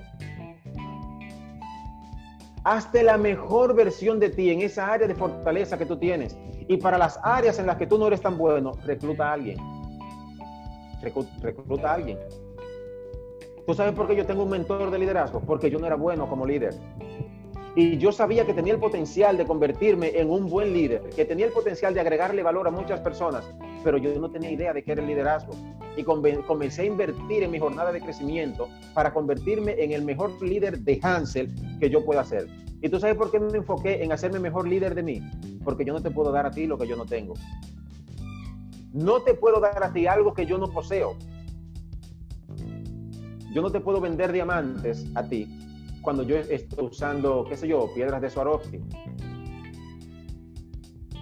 Yo no te puedo decir a ti que consumas algo que yo no estoy consumiendo. No, mira, eh, eh, eh, esta crema es para, para que tú tengas una, una, piel más, más lúcida y tú me ves a mí con la cara llena de manchas, con arrugas por todas partes. No, que esta crema es para, para, que tú eh, tengas un cutis bien limpio, pero tú me ves a mí vendiéndote la crema y tengo la cara llena de acné, llena de espinillas. ¿Qué te estoy diciendo con esto? ¿Qué te estoy compartiendo con esto? Mira, no te puedes hacer especialista en todo. No es que yo estoy, yo soy parte del promedio, yo soy de los que sabemos hacer de todo. Óyeme, aquel que dice que sabe hacer de todo no sabe hacer con calidad absolutamente nada. De ahí la importancia de que tú conozcas quién tú eres. De ahí la importancia de que te vayas al capítulo 2 del, libro de las 15 leyes indispensables del crecimiento. Para que tú conozcas cuáles son los cuatro pilares del nivel de conciencia. Porque eso es lo que te va a ayudar a ti a pasar del dolor al crecimiento. Tú necesitas saber cuáles son las cosas que a ti se te dan bien, para qué tú eres bueno, con cuáles habilidades naciste, cuáles son los talentos que de manera natural tú portas. Número dos, tú también tienes que saber cuáles son las cosas para las que tú no eres bueno. Miren, yo soy pésimo bailando, cosas raras, cosas raras, porque los dominicanos somos buenos para bailar, pero yo no bailo bien, ni siquiera merengue. ni siquiera merengue yo bailo bien, que es la música tip, esa es, es la música típica dominicana, el merengue, merengue típico y merengue normal. Y te está hablando una persona que es músico. Yo toco varios instrumentos, guitarra, un poquito de bajo, un poquito de piano, un chin de batería, eh, varios instrumentos yo, yo sé tocar. Pero ¿sabes qué pasa? ¿Sabes? Te, te digo algo. Yo no tengo talento para bailar. Imagínate ahora que las habilidades que yo tengo de poder relacionarme con las personas, que las habilidades que yo tengo de poder agregarle valor a otros, yo las hubiera empleado en lugar de aprender sobre liderazgo, en hacerme un mejor coach, en hacerme un mejor conferencista, en hacerme un mejor entrenador de liderazgo, que yo hubiera enfocado todos los recursos que he destinado para eso y que yo hubiera dedicado todo el tiempo que he dedicado en los últimos cuatro años y medio para hacerme un mejor líder, lo hubiera invertido en aprender a bailar, cosa para la que yo no tengo talento. Me iba a convertir a lo mejor en un bailador promedio, ¿verdad? Un bailarín promedio. Pero ninguna persona lo buscan por ser promedio me gustaría que tú me digas a mí, ¿cuándo fue la última vez que tú hablaste con algún amigo tuyo y lo llamaste? Mira, eh, Ana, Angie, eh, ¿qué más tengo aquí de, México? Eh, mira, yo, yo voy para México y a mí me gustaría que tú me recomiendes, por favor, mira, recomiéndame un restaurante ahí promedio, que la comida no sea tan buena y que sea regular recomiéndame por favor un, qué sé yo, un hotel ahí más o menos, tú sabes, un hotel que no sea tan bueno, un hotelito ahí cualquiera. ¿Cuándo fue la última vez que tú llamaste a alguien para decirle que lo que tú querías que te ofrecieran era algo promedio, era algo del montón? Nunca, nunca lo has hecho. Recomiéndame algo ahí más o menos. No, todo el tiempo la gente está buscando por la excelencia. Todo el tiempo. Entonces mira por qué tú no puedes enfocarte en hacerte una persona regular en todas las áreas. Porque si tratas de hacerte más o menos regular en todas las áreas, nunca te vas a hacer bueno en nada. Encuentra tu área de fortaleza y hazte tan pero tan bueno en eso que la gente luego quiera pagarte para que tú lo hagas. Cuando yo comencé mi jornada de crecimiento como líder, ya yo, ya yo tenía varios años de experiencia como eh, eh, mercadólogo. Ya yo había incluso dirigido empresas, había sido subdirector de otras empresas, había creado estrategias para formar empresas, etcétera. Son algunas de las áreas en las que yo me enfoco. Pero ¿sabe qué es lo que pasa? ¿Sabe qué es lo que pasa? Yo no sabía liderazgo. Yo desconocía esa fortaleza en mí. Yo desconocía esa facilidad que, yo podía tener de conectar con personas de diferentes partes del mundo. Entonces, ¿sabes por qué es importante que tú te enfoques en las áreas que en ti son una fortaleza? Porque tu pasión está muy relacionada a algo que a ti se te da bien. Y si tú no sabes cuál es tu pasión, si tú no sabes qué es esa cosa que a ti te atrae, haz una lista de las cosas que a ti se te dan bien. Y te aseguro que tu pasión está muy ligada a una de esas cosas que vas a poder escribir ahí. Entonces, aparte de saber qué es lo que se te da bien, tienes que saber también cuáles son las cosas para las que tú no tienes talento, para que no te enfoques en invertir recursos, energía, tiempo, relaciones, dinero, en hacerte bueno en una cosa para la que tú no tienes talento. Porque así no vas a poder pasar del dolor al crecimiento. Tú vas a decir, Dios mío, pase. Y, sé, que, sé que a lo mejor has conocido a alguien que pueda decir esto. Dios mío, y estoy estudiando una carrera, pero no es lo que a mí me apasiona. Yo estoy estudiando esto porque mami me dijo. Estoy estudiando esto porque es el negocio de la familia, pero ellos quieren que yo sea doctor. Pero a mí realmente lo que me gusta es el arte. Yo lo que quería era ser pintor. ¿Sabes qué pasa con muchas de esas personas? Llegan a producir dinero, pero viven infelices.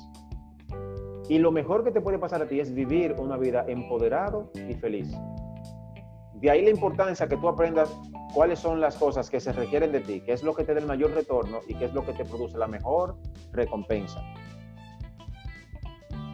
Eso, es a lo que los líderes le llamamos prioridades. Maneja adecuadamente tus, tus prioridades. Debes saber qué es lo que se requiere de ti.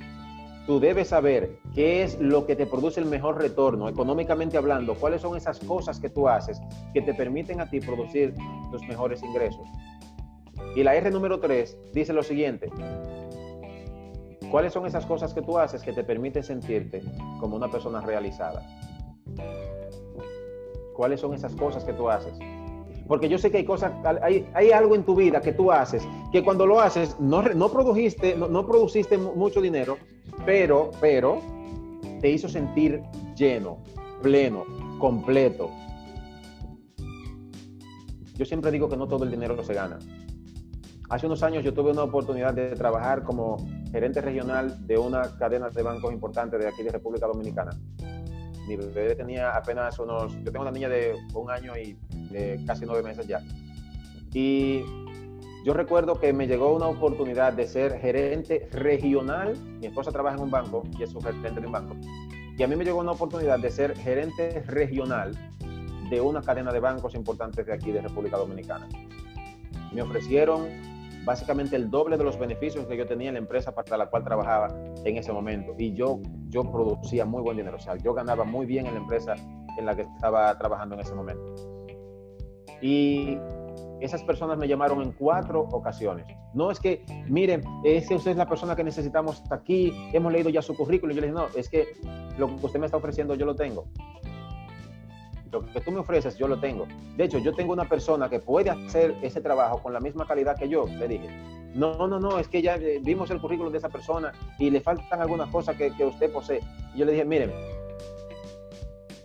¿qué es lo máximo que ustedes me, me pueden ofrecer? Y volvieron a reformular la oferta para que tú veas la importancia de tú hacerte un especialista en algo. No trates de hacerte una persona muy buena en todo. Especialízate en algo que la gente te busque por ese algo.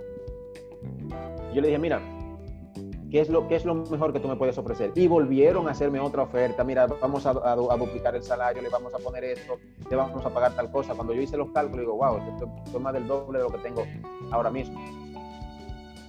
Pero yo tengo una niña de cuatro meses y tenía un trabajo en el que yo me levantaba y lo primero que mi niña veía era a mí yo era la primera persona que le decía Dios te bendiga, yo era la, persona, la primera persona que le decía yo te amo, yo era lo primero que ella veía cuando se levantaba. Yo pasaba más de tres horas del día con mi niña, podía ir en el momento que yo quisiera a mi casa sin ningún tipo de inconveniente. ¿Y sabes qué pasó? Yo rechacé la otra oferta. Esa oferta que duplicaba mis ingresos y que incluso por nombre, por nombre, era muchísimo más elevado que lo que yo tenía, yo decidí rechazar esa oferta. ¿Tú sabes por qué? No es porque yo me creía la gran cosa, sino porque no todo el dinero se gana. Esa primera experiencia, esos primeros meses de mi niña, yo, yo lo iba a lamentar porque mi esposa trabaja en un banco. Yo sé cómo trabaja una persona que está en un banco y iba a tener que trabajar para tres ciudades importantes. Era para todo el este de República Dominicana, que es una de las partes más más grandes del país. Y yo decidí no aceptar eso porque había una recompensa emocional que me hacía a mí sentir pleno, me hacía sentir completo. Y creo que fue una de las decisiones más atinadas que he tomado en mi vida. Imagínate que yo estoy produciendo, qué sé yo, 2.500 dólares eh, mensual, ¿verdad? Y que me ofrecen un trabajo con mejores prestaciones, con muchos más beneficios, con un nombre súper bueno. Imagínate, no iba a ser un gerente de una oficina, iba a ser gerente regional, como de aproximadamente, qué sé yo, eh, unas 6, 7 oficinas de banco. Gerente regional, ese nombre pesa. Curricularmente hablando, ese nombre pesa mucho aquí en República Dominicana, me imagino que en el país donde tú estás también. Pero sabes algo, había algo dentro de mí que me hacía sentir pleno cuando yo me podía levantar y yo veía el rostro de mi hija que se la pasaba sonriendo todo el día, a mí no había dinero que me, que me, pudiera comprar esa sonrisa. Y me ofrecieron más del doble de lo que yo estaba produciendo. Imagínate que tú ganas 2.500 dólares al mes y que te, te, dicen, mira, te, te, vamos a pagar 6.900 dólares mensuales. O sea, quiero que tú pienses un poquito en esto. Pero sabes algo, a ti no te van a pagar por lo que tú sabes. Es importante que te hagas especialista en lo que sea que si a ti lo que te gusta es pelar china para venderla en la calle, que nadie pele una china como tú. Desarrolla tu mejor habilidad para pelar una china. Desarrollala. Que la gente te busque para ir a comprar china donde tú te sientas a venderla, porque nadie pela una china como la pelas tú. Entonces, una cosa es lo que se requiere de ti, una cosa es lo que te produce dinero, ¿verdad? Lo que te produce el, el mayor retorno y otra cosa es lo que te produce la mejor recompensa. En ese momento, lo que más pesaba para mí era, era la recompensa de yo poder ver el rostro de mi hija a cada instante. Te digo que es la decisión más atinada que he tenido porque he logrado desarrollar mi proyecto de, de coaching y de asesoría y de eh, como conferencista en un mayor nivel por no haber aceptado esta oportunidad. ¿Qué te estoy diciendo con eso? No todo el dinero se gana. Y era una buena experiencia. Yo, pude, yo bien podía haber dicho que sí, que lo iba a hacer. ¿Entiendes? Pero no todo el dinero se gana. Entonces, te quiero, te quiero resumir esas tres, esas tres verdades sobre las malas experiencias. Número uno, todo el mundo las tiene.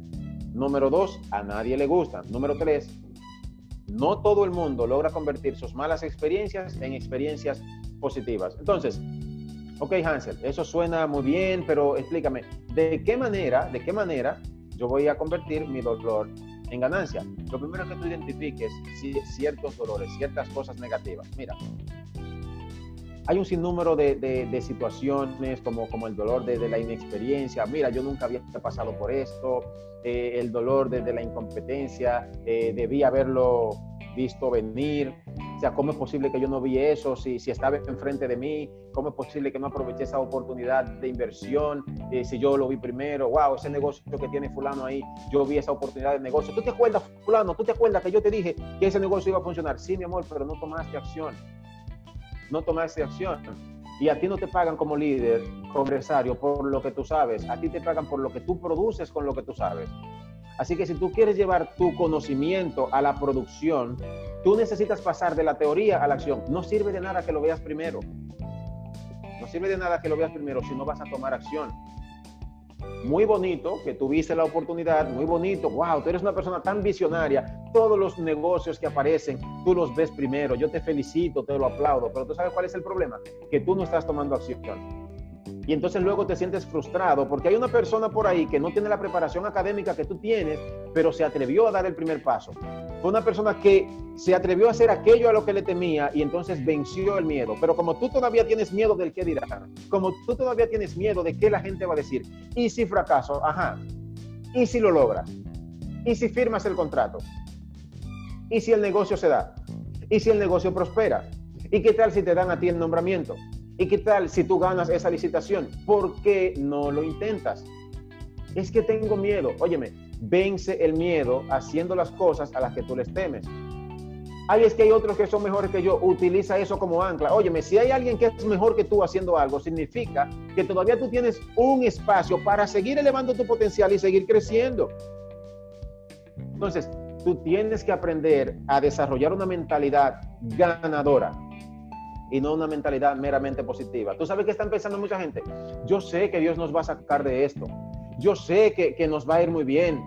Y yo sé que, que esto va a terminar y que al final vamos a estar mejor. Sí. Mientras tanto, tu familia se está muriendo de hambre. Mientras tanto, ya los ahorros se te están acabando. Mientras tanto, tu despensa se está vaciando. Mientras tanto, tú no encuentras qué hacer.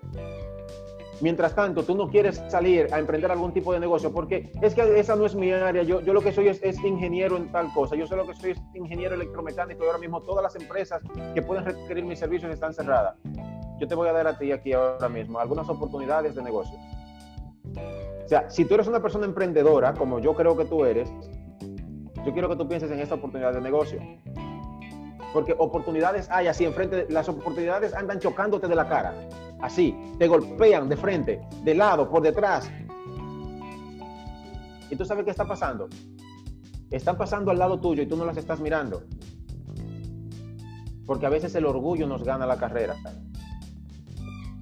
Y si tú de verdad quieres lograr trascender, si tú de verdad quieres lograr producir buenos resultados, tú tienes que vencer el miedo al fracaso, tienes que atreverte a dar el primer paso, aun cuando tú sientes que no estás listo.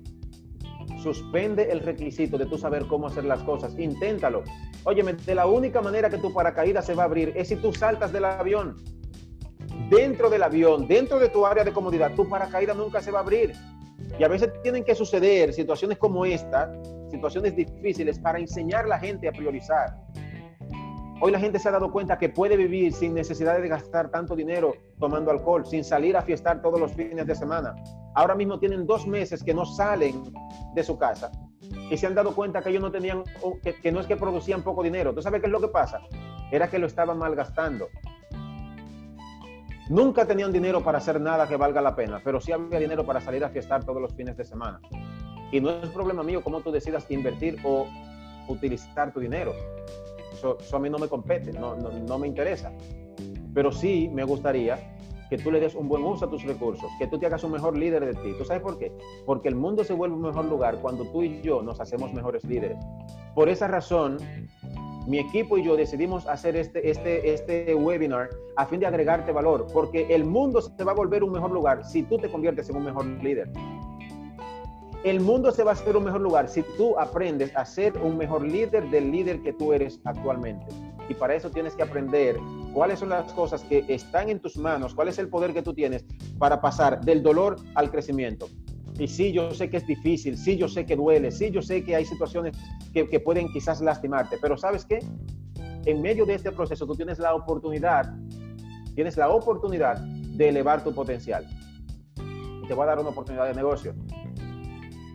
Yo lo que hago es crear oportunidades. Es mi trabajo. Cuando asesoro a alguna empresa para, eh, cuando me llaman por alguna situación compleja que tienen, yo me encargo de, ver qué es lo que está pasando en el momento y, veo su trayectoria. ¿Qué tú has hecho los últimos años? ¿Qué hiciste los últimos tres meses? ¿Cuál era el plan de crecimiento que había? ¿Cuál es el plan de, de entrenamiento para los colaboradores? ¿De qué manera tú estás empoderando a tu equipo? ¿Quiénes son los líderes del equipo? Mira, hay ocasiones, y eso lo compartía el jueves pasado con algunas personas que estuvieron conmigo cerrando un masterclass. Hay muchas ocasiones en que la única manera que tú tienes de cambiar a una persona es cambiándolo. A veces la única manera que tú tienes de cambiar la dirección de una empresa es cancelando, es eliminando a la persona que la dirige. Hay una, firma, eh, y esto lo aprendí con John Maxwell en una de sus mentorías. Hay una firma consultora en Estados Unidos donde a ellos lo llaman cada vez que una empresa tiene muchísimos problemas. Cuando está al borde de la quiebra y llaman a esos especialistas para que hagan una evaluación y que se den cuenta en cuáles áreas es donde está el problema a fin de cortarlo de raíz y que la empresa vuelva a elevarse. Y cuando John Maxwell le pregunta a esas personas, ¿y qué es lo primero que ustedes hacen cuando ustedes llegan a este tipo de empresas y le dice eh, el asesor principal de la empresa que, contratan normalmente, le dice, oye, lo primero que nosotros hacemos es cancelar al líder. Cancelamos al gerente. ¿Cómo va a ser? Lo cancelan así de una vez, sin ustedes calcular, sin preguntarle si, o sin averiguar si es un buen gerente o no. ¿Tú sabes cuál fue la respuesta del especialista? De haber sido un buen líder, la empresa no hubiera llegado al estado en el que se encuentra ahora. ¿Qué te estoy diciendo con esto? No basta con que tengas la oportunidad. A ti no te pagan por lo preparado que tú estás. A ti te van a pagar por lo que tú produces con esa preparación que tú tienes. Tu currículum es genial. Te di el trabajo. Tú eres el mejor contador que tiene. Óyeme, en números, como tú no hay otro. Eres el mejor contador que existe.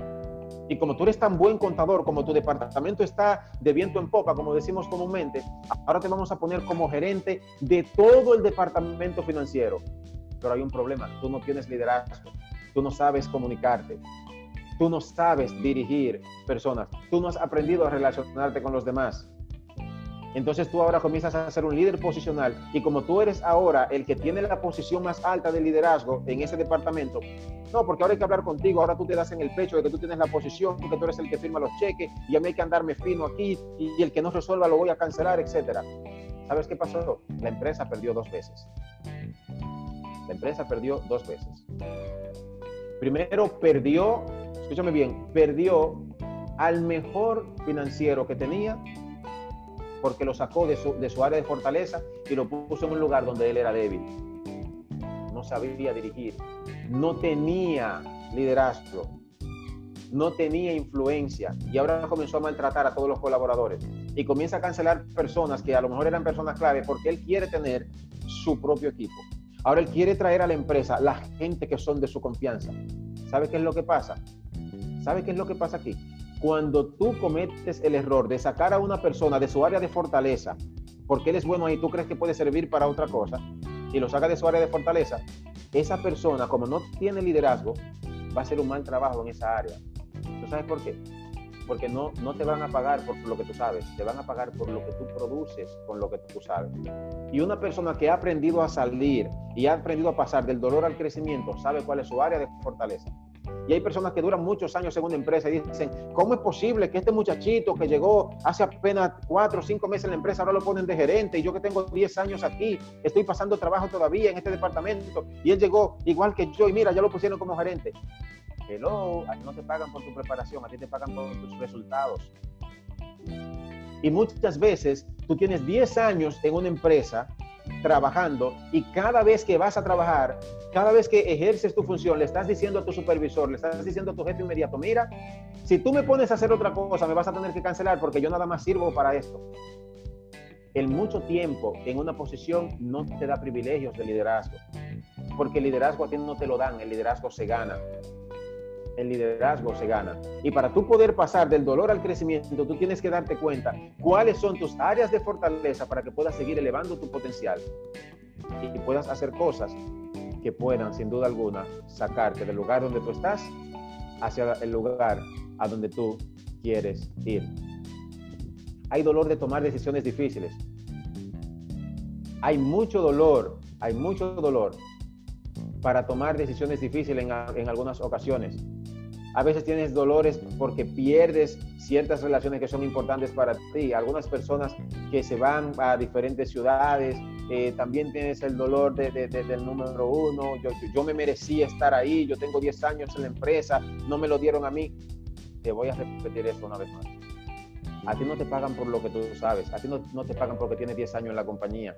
A ti te van a pagar por los resultados. Al líder no le pagan por lo que sabe, al líder le pagan por lo que produce con lo que sabe. Y si tú quieres llevar tu conocimiento a la producción, tú tienes que pasar de la teoría a la acción. Y una persona que pasa de la teoría a la acción es una persona que ha logrado salir del dolor al crecimiento, que ha logrado cambiar ese switch en su mente e ir del dolor al crecimiento. Así que aquí quiero hacerte tres recomendaciones rápidas. Y con esto quiero darle la oportunidad a mi hermano René. Quiero darte, quiero darte esas tres recomendaciones muy, pero muy importantes. Número uno, hazte responsable. Lo primero que tú tienes que hacer para lograr salir del dolor del dolor y pasar al crecimiento es hacerte responsable. Es hacerte responsable. Óyeme, tú no eres responsable de haber nacido en México, en República Dominicana, en Ecuador, en Panamá, en Estados Unidos, en Colombia, en Venezuela. Tú no eres el responsable del lugar donde naciste, pero sí tú eres responsable de lo que significa tu nombre en ese lugar donde tú estás. Tú no elegiste el nombre que te pusieron tus padres, pero tú eres responsable de lo que tu nombre significa. Hazte responsable. Hazte responsable. Nunca vas a poder crecer por el esfuerzo que hagan otras personas. Entonces, ¿cómo tú vas a convertir tu dolor en beneficio? Lo primero que tienes que saber es que tienes que hacerte responsable. Tienes que hacerte responsable. Te iba a compartir tres, pero voy a compartirte quizás algunas más a modo de, conclusión. Y, después vamos a, tener ese espacio para que podamos ver un aspecto psicológico de cómo tú puedes pasar del dolor al crecimiento y tomaremos un espacio para algunas preguntas. Entonces, lo primero es que tú tienes que hacerte responsable. Hazte responsable de tu vida. Número dos, número dos, escoge una actitud ganadora y positiva. Escucha bien lo que te estoy diciendo. Ganadora y positiva. Una mentalidad positiva no siempre es una mentalidad ganadora. Y te decía ahorita, hay gente que dice, ay, es que yo sé que este proceso es difícil, pero no, vamos a salir de esto, nos va a ir bien, tú verás que Dios está con nosotros y que yo sé que Dios tiene lo mío. Y los que somos cristianos como yo, tenemos la tendencia a decir que Dios tiene lo mío. Sí, Él lo tiene ahí, pero no te, no te lo va a dar si tú no haces lo que te corresponde. Y una actitud positiva dice, yo sé que Dios tiene lo mío. Pero una actitud ganadora dice, yo sé que Dios tiene lo mío, así que yo voy a ir a buscarlo. No sirve de nada, escúchame bien, no sirve de nada que tú sepas dónde está lo que, lo que a ti te corresponde si tú nunca vas a buscarlo. No sirve de nada que tu plan sea bueno si nunca lo pones en acción. Óyeme bien lo que te voy a decir. Óyeme bien lo que te voy a decir. Y, escribe esto que te voy a decir. Mira, por bueno que sea el plan, por bueno que sea el plan, por positiva que sea tu actitud, por muy bien trazadas que estén tus metas, si tú no decides comenzar a accionar aún teniendo miedo, nunca vas a lograr esas cosas que te propusiste. La gran diferencia entre una persona que logra realizar sus sueños y uno que no es una sola, que uno tomó acción y que otro no lo hizo. Más nada. O sea, no, tenemos que comenzar aquí a filosofar, no es que la ley tal, la ley de atracción y la ley tal dice esto y esto, entonces ahí hubo una situación. No, no, no, óyeme, toma acción, toma acción. Necesitas tomar acción. Y dice, dice Rocío, Dios dice, ayúdate, que yo te, que yo te ayudaré. Entonces, otra cosa, ¿cómo vas a pasar del dolor al crecimiento? Número tres, desarrolla tu creatividad. Hansel, es que yo, yo, yo no sé vender. Ok, muérete de hambre entonces. No lleves pan a tu casa. No le lleves alimento a tu familia, porque tú lo que eres es ingeniero electromecánico y ahora mismo todas todas las empresas están cerradas. No puedes trabajar se va a morir tu familia de hambre. Óyeme, tú quieres una, idea de negocio que te dije que te iba a dar ahorita. ¿Qué es lo que más se está vendiendo ahora mismo? Papel higiénico, servilletas, toallas húmedas, leche para niños, alimentos, mascarillas, ¿verdad? Alcohol en gel, alcohol eh, eh, líquido. Comienza a comprar de eso y comienza a venderlo. Sube un estado de WhatsApp. Sube un estado de WhatsApp y di, yo tengo tal cosa disponible yo, yo tengo esto en venta, súbelo a tus redes sociales. No uses tus redes sociales simplemente para subir una fotografía de que tú estabas en tal lugar. Como decimos los dominicanos, dejemos de subir fotografías fronteando de que yo tengo esto, de que yo tengo la pámpara prendida. Eso es algo muy, muy dominicano. E, e, en, otras palabras, te estoy diciendo con eso de que tengo la pámpara prendida, ¿verdad? Con esto te estoy diciendo yo soy el que tiene todo, yo soy el que está resuelto, yo soy el, a mí es que hay que mirarme y yo soy el que está en la posición y yo soy el que tiene los privilegios. Con eso te estoy diciendo este tipo de cosas. No sirve de nada que tú tengas eso. Si en, si en un momento como este, ahora esos títulos no te sirven de nada. Ustedes no me han escuchado a mí decirle que yo tengo un doctorado en tal cosa, que yo estudié lo que sea, que yo estudié aquello, que yo estudié lo otro. ¿Tú sabes por qué? Porque eso a ustedes ni siquiera, eso a ustedes ni siquiera les importa. Mira, a la gente no le importa qué tanto tú sabes hasta que la gente no sabe qué tanto ellos te importan. A la gente no le importan tus títulos, a la gente no le importa qué tan bueno tú, tú, tú, seas con tus títulos, qué tan bueno tú eres haciendo algo. ¿Tú sabes qué me va a decir a mí? Que yo puedo creer en ti cuando tú comiences a interesarte por quien yo soy. Y los que estuvieron conmigo en este masterclass del poder de las relaciones pudieron aprender gente no le importa qué tanto tú sabes hasta que ellos no saben qué tanto ellos te importan. Ese es el segundo nivel de los cinco niveles del liderazgo. Entonces, número uno, número uno, tú tienes que hacerte responsable. Número dos, debes tomar y adoptar en ti una actitud ganadora y positiva. Número tres, tienes que aprender a desarrollar tu creatividad. Número cuatro, tú tienes que darte cuenta de que tienes que aceptar el valor de las malas experiencias, porque todas las malas experiencias, entre comillas, si las manejas bien, traen consigo una gran recompensa, traen consigo una gran oportunidad de crecimiento. Tú decides si vas a ver un obstáculo o si vas a ver un reto que te puede ayudar a ti a desarrollar tu mejor versión. James Allen dice que las, las, las, las circunstancias no hacen al hombre, solamente lo revelan. Las cosas difíciles que se presentan delante de ti no llegan para destruirte. Estas cosas llegan para demostrarte a ti de qué tú estás hecho. Y número cinco, haz los cambios buenos después de aprender de las malas experiencias. ¿Qué, aprendiste tú? ¿Qué has aprendido tú en todo este proceso de pandemia que hemos estado viviendo? Yo quiero que tú, que tú escribas ahí en el chat para pasarle a mi hermano René. Yo quiero que tú escribas ahí en el chat.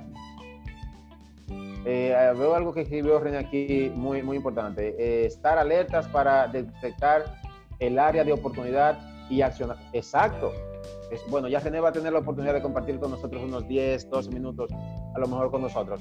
Entonces, yo quiero que tú escribas, quiero que tú escribas en el chat, y, se, lo, se, lo, voy a, lo voy a repetir en breve, Mica. Yo quiero que tú escribas, escribe por un instante en el chat, ¿qué cosa tú has aprendido en este proceso de pandemia que hemos estado viviendo? ¿Qué, cuáles, ¿Cuáles han sido tus, tus aprendizajes? Porque tú tienes que aprender Tienes que aprender primero para poder hacer los cambios, para poder aprender a hacer los cambios positivos. Número uno, número uno, Milka, número uno. Y con esto voy a cerrar para darle la, oportunidad a mi hermano René, para que veamos los aspectos psicológicos de cómo pasar del dolor al crecimiento. Entonces, punto número uno, hazte responsable. Hazte responsable. Tú no eres responsable del lugar donde naciste, pero sí eres responsable de lo que haces en el lugar donde tú naciste. Tú no eres responsable del nombre que te pusieron, pero sí eres la responsable o el responsable de lo que tu nombre significa.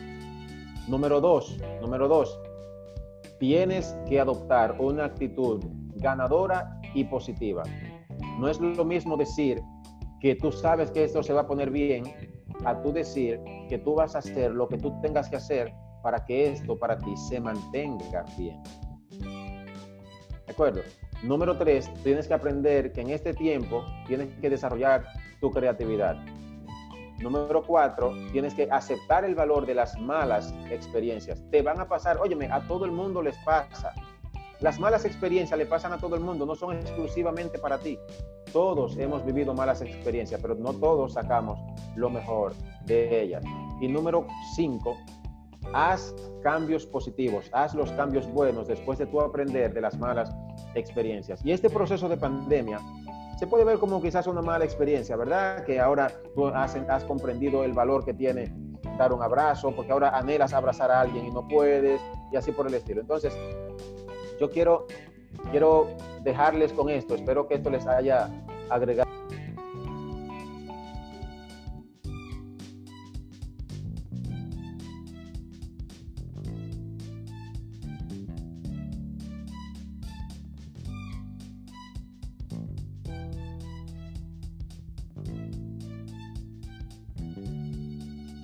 Me gustaría que mi hermano René levante la mano, por favor, en la aplicación para abrir tu micrófono, René, eh, y darte la oportunidad. Y después de René vamos a tener un espacio para preguntas y respuestas. Ese es un espacio donde íbamos a tener unas dos horas y 30 minutos. Creo que en el correo que ustedes recibieron teníamos ese espacio reservado de dos horas y 30 minutos para esto. Vamos a tener dos horas de de contenido y lo demás de preguntas y respuestas. Bien, Vamos a ver. Alguien dice por acá que no se escucha. ¿Me están, ¿Me están escuchando ahora mismo? Confírmeme alguien si se escucha. Ok, perfecto, ya sí, genial. Entonces, algunas cosas que hemos aprendido. Ah, gracias, gracias por eh, confirmarme que sí se escucha. Ah, bueno, aprendí el valor de, los abrazos, aprendí que se puede vivir sin fiesta.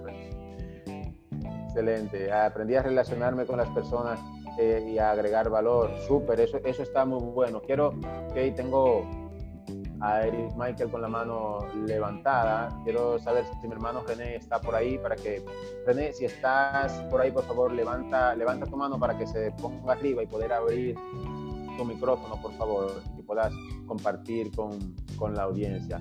Eh, mientras René sube la mano, quiero darle la oportunidad a Michael. Uh, Michael, estoy abriendo tu micrófono. Tienes que eh, abrirlo tú allá, Michael, porque no me permite abrirlo por acá. Abre tu micrófono. Excelente, ya está abierto. Saludos, saludos, buenas. No, no, fue sin querer que le di. Ah, Pero muchas bendiciones, muchas bendiciones, agradecido de estar aquí aprendiendo eh, contigo, Hansel. Eh, ¿Qué más decir? Un excelente eh, mentor, coaching y una persona sumamente preparada. Muchísimas bendiciones a todos y seguimos escuchando. Fue sin querer, disculpa. No, gracias, gracias a ti. No hay, no hay ningún tipo de inconveniente.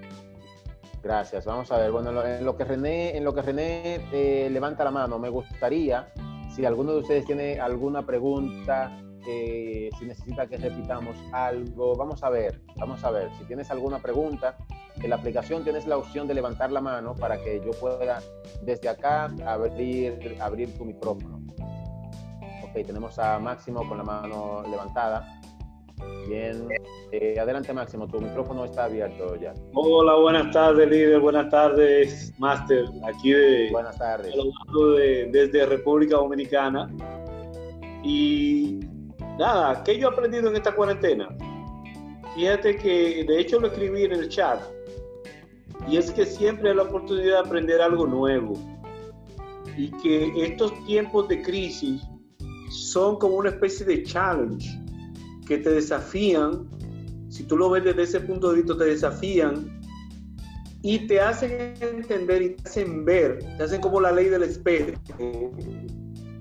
te hacen ver que tú tienes muchísimas cualidades y muchísimo y mucha capacidad sin desarrollar Pero, Máximo, cuando estás bajo circunstancias como Máximo, si, si, podrías repetir, por favor, que el audio como que se cortó un poquito. Incluso podrías apagar tu cámara brevemente a fin de que mejore la calidad de audio y que puedas, que, que se pueda entender mejor lo que estás compartiendo. Adelante. Fantástico, ¿me escucha ahora? Súper, excelente, te escucho muy bien. Fantástico. No, decía que esta pandemia lo que ha servido, por ejemplo, en mi caso particular, y creo que hablaré también en nombre de muchos, es que eh, muchas veces uno no sabe la capacidad que tiene o las cualidades y las cosas que tiene hasta que se presentan situaciones como estas. Si nosotros vivimos muy anclados en una zona de confort. Y cuando se, se, presentan situaciones como estas, así, nos obligan a nosotros a desarrollar y a movernos, a salir de la zona de confort y a darnos cuenta que nosotros tenemos muchísimas capacidades. Y que incluso tú dices, pero caramba, yo no me imaginaba haciendo esto hace un mes o dos meses, pero mira, lo estoy haciendo y no me morí y seguí adelante. Y mira, me sienta hasta bien, incluso yo mismo yo mismo he dicho, pero acá, yo no pensaba que iba a afrontar la situación como lo he estado afrontando eh, eh, eh, y, lo, y los pasos que he estado dando. Entonces, eso es lo que yo he aprendido, que siempre, siempre hay oportunidad de aprender y que nosotros tenemos capacidades ocultas que no desarrollamos de manera intencional. Así que insto a todo el grupo a leerse la ley de la intencionalidad. Es una ley increíble que muy bien puede ser aplicada en esta, en esta pandemia, en esta temporada que estamos viviendo. Bendiciones para todos. Súper, súper. Muchas gracias, eh, Máximo, por, por compartir eh, ese comentario. Vamos a ver, ¿alguien más? ¿Quién más? ¿Alguna pregunta, comentario? Mientras levantan la mano, voy a, a leer algunos de los comentarios. Dice eh, Reina, aprendí que si quiero crecer, debo de esforzarme y ser consciente de lo que digo y hago. Súper excelente aprendí dentro en esta pandemia que sí hay oportunidades para, para aprender. De hecho, sí hay muchas oportunidades para aprender. Eso es muy, pero muy importante. Eh, me he empoderado de, me he empoderado de mis nuevos hábitos y eso me ha ayudado a crecer. Hábitos de lectura, hábitos de, superación personal y de crear una mejor versión de mí, dice Henry Santana. Súper. Eh, se están desarrollando las áreas uh, de artes culinarias y otras para mí, dice Eliana. dice Manuel, en esta cuarentena he aprendido a ver quiénes son las personas que de verdad valen, valen tener en nuestro círculo de influencia, porque esta situación está revelando cómo son las personas desde el centro de su corazón, sin duda, sin duda, eso es así. Bien, tengo dos manos levantadas por acá. Vamos a ver, Ah, tengo a Cristian. Cristian, voy a abrir tu micrófono. Ya está abierto tu micrófono, Cristian. Adelante.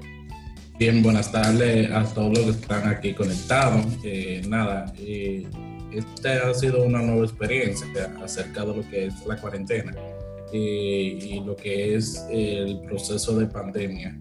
Yo entiendo que esta es una oportunidad que la vida nos regala a mucho primera vez eh, que nos ha tocado una pandemia. Y realmente esto ha venido para desafiarnos, o sea, para sacarnos de nuestra zona de confort y por lo menos en, mi caso eh, me ha desafiado a emprender cosas nuevas y experimentar cosas que yo parece, que para mí parecían imposibles y realmente eh, al aplicarlo veo que es muy fácil y que si me hubiera atrevido hace mucho tiempo quizás las cosas fueran diferentes ahora. Entiendo que si le vemos el lado positivo a esta pandemia o, o a las pandemias, siempre detrás de una pandemia hay grandes eh, movimientos a nivel mundial que se mueven dentro de la economía y dentro de la superación personal y del liderazgo. Yes, yes, súper, súper de acuerdo, súper de acuerdo contigo, eh, con esto que estás compartiendo y muy, pero muy importante. Vamos a ver, tengo alguien más con la mano levantada por acá. Eh, tengo a Raquel y a Jaime. Adelante, puede vamos a abrir su micrófono por acá. Excelente, ya está abierto el micrófono de Raquel y Jaime. Adelante. Hello, buenas tardes. Bendiciones. Buenas tardes. Máximo Nilari, el hombre duro. Tuve que ponerle Raquel y Jaime porque siempre se ha eh, eh, conectado en, el dispositivo de, Raquel para que supiéramos que estamos por aquí. Tú sabes que compartía yo con, con mi, amada esposa, con Raquel, eh, sobre qué yo he aprendido en, esta, en este momento de pandemia y, parece como, un, como una broma, como un chiste, como algo gracioso. Y yo le decía a ella, Raquel, yo he aprendido que todo aquel que depende de un salario, de un sueldo, por más bueno y por más alto que sea, es pobre. Usted, tú tuvieras un, un sueldo de 200 mil pesos pero en este periodo en que hemos estado pasando, nosotros que, somos asalariados y que nos tomó por sorpresa eh, la pandemia, pues nos hemos dado cuenta de que hemos tenido que sobrevivir con eh, algunos, algunos con lo que tenían ahorrado, si era que tenían ahorrado, eh, otros que estaban sumergidos en medio de un proyecto iniciando el año, comenzando un nuevo proyecto de, una, de un apartamento nuevo, de una casa nueva. El caso es que eh, había, tiene todo su dinero por ahí este, eh, dirigido o invertido. Y de un momento a otro se encuentra en esta situación. Eh, óyete, brother, ah, hemos tenido que reformularnos completamente y sobre todo en mi caso, yo me he dado cuenta que hay que tener una segunda, una segunda entrada y está planificado en el aspecto económico, brother, porque tú no sabes en qué momento tú puedes estar en una situación como esta, tú puedes, eh, qué sé yo, de repente tú pierdes el trabajo, de repente te pagan por dos meses y uno que dependía de una sola eh, entrada, de un solo ingreso, pues entonces prácticamente se le cae el mundo encima. ¿Y qué manera de aprenderlo? Esta pandemia nos ha arrinconado a todos nosotros. Y como dijo alguien anteriormente, eh, nos ha obligado prácticamente a tener que redescubrirnos y entender cosas que nosotros, cosas, cosas que teníamos, reinventarlo. Y cosas que teníamos hasta cierto punto temor a hacerlo, este, pues hemos tenido que eh, aprenderlo y hemos tenido que identificar esa, esas debilidades que teníamos nosotros eh, dentro para convertirlo en fortaleza. Gloria a Dios por esta pandemia, brother. Gloria a Dios. Yo todo le, doy gracias al Señor por esta, por esta situación en la que yo he, eh, he tenido que pasar, porque he aprendido muchas cosas que de seguro que no se van a repetir en mi vida. Porque a partir de ahora yo voy a tomar las medidas necesarias para que si por si acaso, y esperamos que no, pero si por si acaso eh, estamos frente a una situación parecida o similar, hermano, a mí me van a encontrar, mire, a mí no me van a encontrar asando batata, como decimos nosotros los dominicanos. Dios lo bendiga mucho. Excelente, Jaime, súper, súper eso, eh, me gusta, me gusta bastante. Eh, los buenos líderes aprenden a crear activos eh, y crear esa, esa dinámica financiera en la que el dinero pueda trabajar para ti. O sea, aprender a producir que literalmente no estés haciendo un trabajo físico. Bien, tenemos por aquí, me voy a tomar esas dos preguntas más. Voy a tomar la participación de Carlos y de Angie y después de ellos vamos a pasar con, con nuestro querido hermano y amigo René, que tuvo que salir brevemente porque, como ustedes sabrán, eh, René es una persona súper, súper ocupada y se le presentó algo eh, que tenía que atender, pero ya lo tenemos por acá, así que después de Carlos, que voy a abrir tu micrófono ahora, Carlos, eh, está abierto tu micrófono ahí, y después de Carlos, Angie, y después de Angie vamos a, le voy a presentar formalmente a nuestro querido amigo y hermano René Consulta. Adelante, Carlos. Buenas tardes, bendiciones mil para cada uno de ustedes. Hermano Hanser, René también que están por ahí, que son gente que admiro muchísimo y me agregan valor constantemente. Esto ha estado fantástico, muy fenomenal realmente.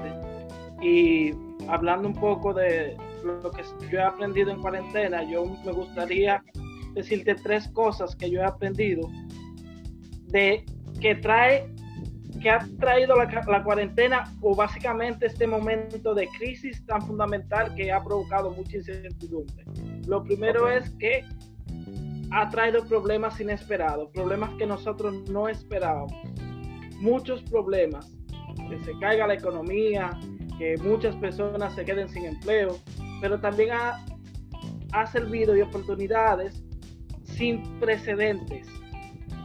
Muchas oportunidades para muchos, personas incluso que toda vez que ha tomado la iniciativa, hecho emprendimiento en cosas que para nosotros quisiera ilógica, como encontrar a una persona que te haga una tienda de chichigua, porque se están vendiendo la chichigua que están volando los, los muchachos en los barrios.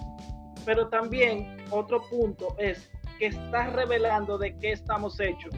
Revela cuál es tu potencial, cómo tú respondes mediante a esto que está sucediendo. Y básicamente algo que leí del libro, un libro de Andy Stanley, del líder de la próxima generación, es que el líder debe tener la capacidad para caminar a ciegas. Nosotros en medio de esta incertidumbre no sabemos cómo vamos a reaccionar, cómo vamos a caminar, pero en en esto nosotros debemos seguir caminando sin importar cuánta incertidumbre tengamos. Como tú estás demostrando aquí, pasar del dolor, dar ese salto. Nosotros debemos tomar esa iniciativa Y una frase que a mí me ha marcado, que yo entiendo que es mi filosofía de vida, es que no se trata de dónde estás, sino de aquello que tú estás haciendo para llegar a donde tú quieres llegar. Súper. Ese es mi aporte. Súper, muy bueno, muy bueno eso, Carlos. Gracias por el saludo. Eh, un placer de verdad eh, poder, poder escucharte. Dijimos ahorita que una de las formas de tú salir, o tú, sí, de tú salir del dolor eh, hacia el crecimiento, es desarrollar tu creatividad. Bueno, alguien vio que, que, se están volando muchas chichiguas y tú tienes la habilidad de hacer chichigua, tú hiciste chichigua cuando niño. Óyeme, ahí tú tienes una oportunidad de sustentar tu familia, vuélvete creativo, comienza a hacer chichigua y véndela porque tú utiliza lo que está pasando en tu entorno, ¿verdad? Utiliza lo que está pasando en tu entorno y comienza a crear riquezas, comienza a crear riquezas, ¿entiendes? Todo depende de cómo tú lo mires. Tú decides si vas a ver, como dicen por ahí, eh, eh, la famosa pregunta de que si el vaso está medio lleno o si está medio vacío. Y que si lo ves medio lleno, tú te enfocas en lo que tienes. Y que si lo ves medio vacío, te enfocas en lo que te falta. Pero un buen líder no solamente ve la cantidad de agua que hay en el vaso, un buen líder también está mirando la posibilidad, la oportunidad que él tiene de echarle más agua al vaso. Yo quiero que te entiendas lo que te estoy diciendo. Una cosa es que tú veas que va medio otra cosa es que está medio vacío y otra cosa es que tú digas, todavía yo tengo oportunidad de seguir echándole agua al vaso. ¿Cómo me hago más productivo? ¿Cómo yo puedo hacer que este vaso, en lugar de que tenga solamente la mitad del agua, yo pueda echarle el agua que le hace falta? Y así es tu vida y así es la mía. ¿Qué, qué es eso que tú tienes que puedes utilizar para generar las cosas que tú entiendes que te pueden ayudar a ti a producir mejores resultados. Con eso voy a pasar a Angie y después de Angie vamos a tener la intervención de mi hermano y amigo René. Adelante Angie, está abierto tu micrófono. Hola, ¿qué tal? Muy buenas tardes a todos. Gracias, maestro Hansel, por la oportunidad de participar. Eh, bueno, la pregunta es, ¿qué he aprendido de esta pandemia, de todo lo que se ha estado viviendo en este tiempo?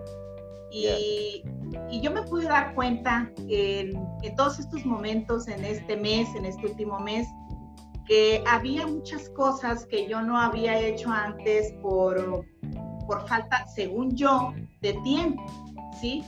Y, y de repente me doy cuenta que el mes pasaba y como quiera no se hacía. Entonces, eh, ahí pude valorar que, son miedos, son excusas, porque realmente a veces uno se puede hacer el espacio, puedes hacer tu agenda y, poder hacer eso que tú quieres. Y que hoy por hoy, el, tener todo este tiempo libre, pues no puede haber ninguna excusa, ¿verdad? Y que si yo estoy, si yo persigo un, crecimiento personal, ¿sí? Eh, pues no debe de haber excusas ahorita en este tiempo, pues yo he estado el día jueves, terminamos el masterclass contigo, excelente masterclass y he tenido la oportunidad de tomar otros masterclass eh, pues a través del celular, ¿verdad? De las redes. Y he aprendido mucho en este tiempo eh, aquí en casa. He aprendido el valor del amor hacia la familia porque el trabajo que yo tengo, el trabajo que yo hago, pues salgo mucho fuera de la ciudad, y de repente te das cuenta que no convivías con tu mamá, con tu hijo como debería de ser y ahora que lo hemos podido hacer, mm, creo que he potencializado más mi sueño porque el sueño que yo tengo precisamente persigo la, la finalidad de tener libertad de tiempo y dinero. Y, y, y, ahora digo, bueno, el tener tiempo suficiente me ha permitido poder compartir más con mi familia, y, he valorado la importancia de ser libre financieramente. Y yo me he dicho, si, si en estos momentos yo hubiese aprovechado todos esos tiempos muertos, eh, yo tendría esa libertad financiera para ir allá afuera y ayudar a muchas personas que, que, están necesitadas en este momento porque han perdido su trabajo y que yo podría tener la oportunidad de llevarles una despensa, etcétera. ¿Qué me queda de todo esto? Pues que debo de hoy en adelante aprovechar al máximo el tiempo, porque es un recurso no renovable y yo creo que si lo sé aprovechar, puedo hacer muchos cambios en mi vida, pero que pueden beneficiar a personas que están alrededor de mí, a amistades, a familiares y así poder impactar positivamente en la vida de muchas familias. Eso es lo que me ha dejado. Muchísimas gracias, maestro. A ti, Angie, súper, súper excelente eso. Miren, hay muchas personas que, al igual que Angie, eh, tenían quizás ese sentir, wow, yo no hago tal cosa porque no tengo el tiempo, trabajo demasiado, etcétera. Miren, no es, lo que nos pasa a nosotros no es un problema de tiempo realmente, es un problema de hábitos. El problema es el hábito. Entonces, una persona que quizás no haya desarrollado cierto tipo de hábito para aprovechar mejor el tiempo, aunque tenga, ¿sabe qué es lo que va a pasar cuando tenga más tiempo? Desperdiciar más tiempo. Y aquí les quiero decir algo muy importante y con esto que voy a presentar a mi hermano y amigo René. Miren, cuando una persona no ha aprendido a utilizar bien su tiempo, cuando una persona no ha aprendido a invertir su tiempo, nunca sabrá cómo invertir su dinero. ¿Y saben por qué les digo esto? Porque el tiempo bien invertido significa dinero y dinero en grande, dinero en grande. Aprende a invertir tu tiempo y aprender a invertir tu tiempo te va a llevar a ti a saber invertir tu dinero. Y ahorita cuando eh, compartí después de Jaime les decía que como buenos líderes que somos, debemos aprender a crear riquezas que nos lleven a un estado que podamos ser libres financieramente, como está hablando Angie. Y yo creo que aquí todo el mundo quiere tener libertad financiera, ¿verdad? Yo puedo hablar casi por todo el mundo aquí cuando digo queremos tener libertad financiera, queremos no depender de un sueldo, queremos no depender de que si el negocio está abierto o cerrado, porque miren, miren que tener una empresa no significa tener libertad financiera. Quiero que entendamos muy bien lo que les estoy diciendo quiero que entiendan bien lo que les estoy diciendo. Tener libertad financiera no es tener una empresa. Hay muchas personas que tenían empresa y que se han ido a la quiebra ahora en dos meses. En dos meses se han ido a la quiebra. JCPenney en Estados Unidos se acaba de declarar en bancarrota y muchas otras empresas se declararon en bancarrota. Y usted dirá, pero empresas multimillonarias como esa que se han ido a la quiebra, ¿cómo es posible? Sí, una empresa una empresa no te da libertad financiera, puede llevarte a tener libertad financiera, pero lo que te permite tener libertad financiera es producir activos. Y un activo es algo que trae dinero a tu bolsillo. Vamos a, pensar aquí como Roberto Kiyosaki, que es uno de los expertos número uno que conocemos en finanzas. Un activo es todo eso que trae dinero a tu bolsillo. Y un pasivo, todo aquello que te saca dinero del bolsillo. No importa que sea. Aquí, eh, aquí no, no hay otros colores. Lo que es un activo te suma dinero al bolsillo. Lo que es un pasivo te saca dinero del bolsillo. ¿De acuerdo? Así que aprendamos a crear riqueza. Y es un tema de hábitos. Y voy a decir algo muy importante al final con relación a los hábitos. Y con eso vamos a terminar. Quiero aportar este espacio. Eh, me gustaría que mi hermano René levante ahora la mano para poder abrir tu micrófono, por favor. Eh, levanta la mano en la aplicación, René, para, para poder abrir eh, tu micrófono. Miren, eh, la persona con, la que vamos a estar compartiendo eh, en estos minutos ha sido un compañero de crecimiento para mí de hace un par de meses ya. puedes abrir tu micrófono, René. ya yo lo, lo abrí acá. Excelente. La persona que va a compartir con nosotros en, los próximos minutos es un psicólogo súper especializado en traumas, una persona que tiene una larga data, como les decía ahorita, de, de, preparación, de agregar valor y sin duda alguna eh, creo que ese, ese, espacio que tenemos ahora donde vamos a poder eh, escucharlo y darnos algunos aspectos, aspectos psicológicos de cómo nosotros podemos pasar del dolor al crecimiento, es, es un espacio que creo que ustedes deberían aprovechar. O sea, que pongamos toda la atención posible dentro de, de lo que sea eh, necesario para que aprendamos mucho de René. Cada vez que yo tengo la oportunidad de, de, escucharlo, cada vez que tengo la oportunidad de leerle, porque tengo el privilegio de, de, tener un contacto directo con René, es una persona que constantemente me agrega valor, es lo que hacemos, mutuamente nos agregamos valor y hemos ya hecho varios lives juntos y como es su pasión agregarle valor a otros, en el momento que yo eh, junto a mi equipo, le extendimos la invitación para que él eh, comparta unos minutos acá con nosotros, unos 10, 15 minutos. Eh, él dijo, yo tengo varias cosas pendientes para el sábado, pero tratándose de agregar valor, tú puedes contar conmigo. Así que quiero agradecerle a mi hermano René la oportunidad que nos da de poder interactuar con él en este espacio. René, bienvenido, gracias por, por, abrir un espacio en tu agenda y agregarle valor a esas 58 personas que tenemos conectadas con nosotros acá. El, el, el, área es tuya. Bendiciones, bendiciones, mucha alegría, mucho, mucho entusiasmo y es un placer para mí estar con ustedes en este grupo de crecimiento ustedes definitivamente deben de, felicitarse, ponerse la manita en el hombro, eh, auparse ustedes mismos, como dicen por ahí, cuando menos me quieren, más me quiero yo, cuando el coronavirus me quiere, más la autoestima, más me la subo yo. Entonces es un momento eh, de ustedes eh, sentirse bien porque ustedes están haciendo algo muy importante, están deteniéndose para pensarse, para crecer, para informarse, para ver cómo otros han crecido, cómo crece Hansel, cómo, cómo, cómo han crecido con sus mentores, cómo crece, cómo la vida de John Maxwell que nos dice tanto. Y eso, eso es importante, hay que pensarse y saberse. Y eso es lo que ustedes están haciendo en este momento y creciendo con otros. El ser humano no crece solo. Entonces, ¿cómo superar el dolor psicológico, emocional entiéndese como, como dolor, como todo lo que a mí me, me genera contrariedad, sobre lo que me genera malestar. El dolor emocional y psicológico es, es el opuesto al bienestar. ¿eh? El dolor es, es el opuesto al bienestar. Es una molestia que me duele en lo que yo... El dolor psicológico es el dolor que me duele lo que pienso y el dolor emocional es así de simple, me duele lo que siento.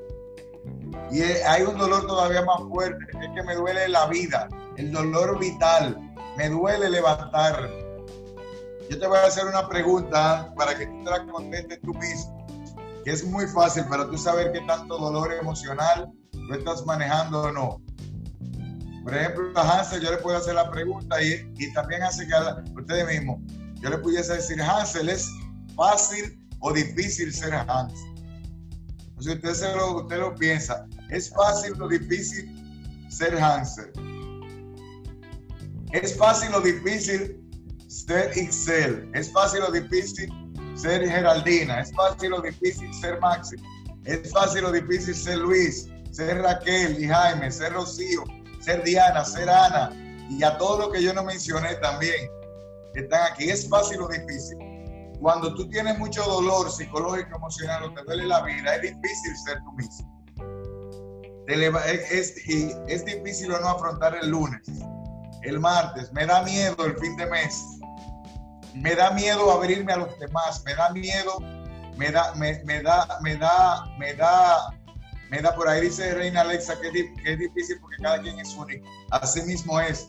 Pero lo más difícil no es ser único, lo más difícil es no poder vivir el hecho de ser único porque vivimos con muchas ideas que no son nuestras, con muchos traumas, con muchos sentimientos. Al que le dijeron que era feo, le duele enseñarse porque le creyó a alguien que le dijo feo.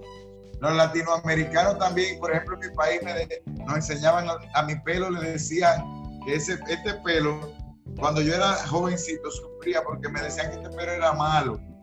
Oigan, cuánta ignorancia, le decían pelo malo a mi pelo le decían pelo malo y yo creía que mi pelo era malo.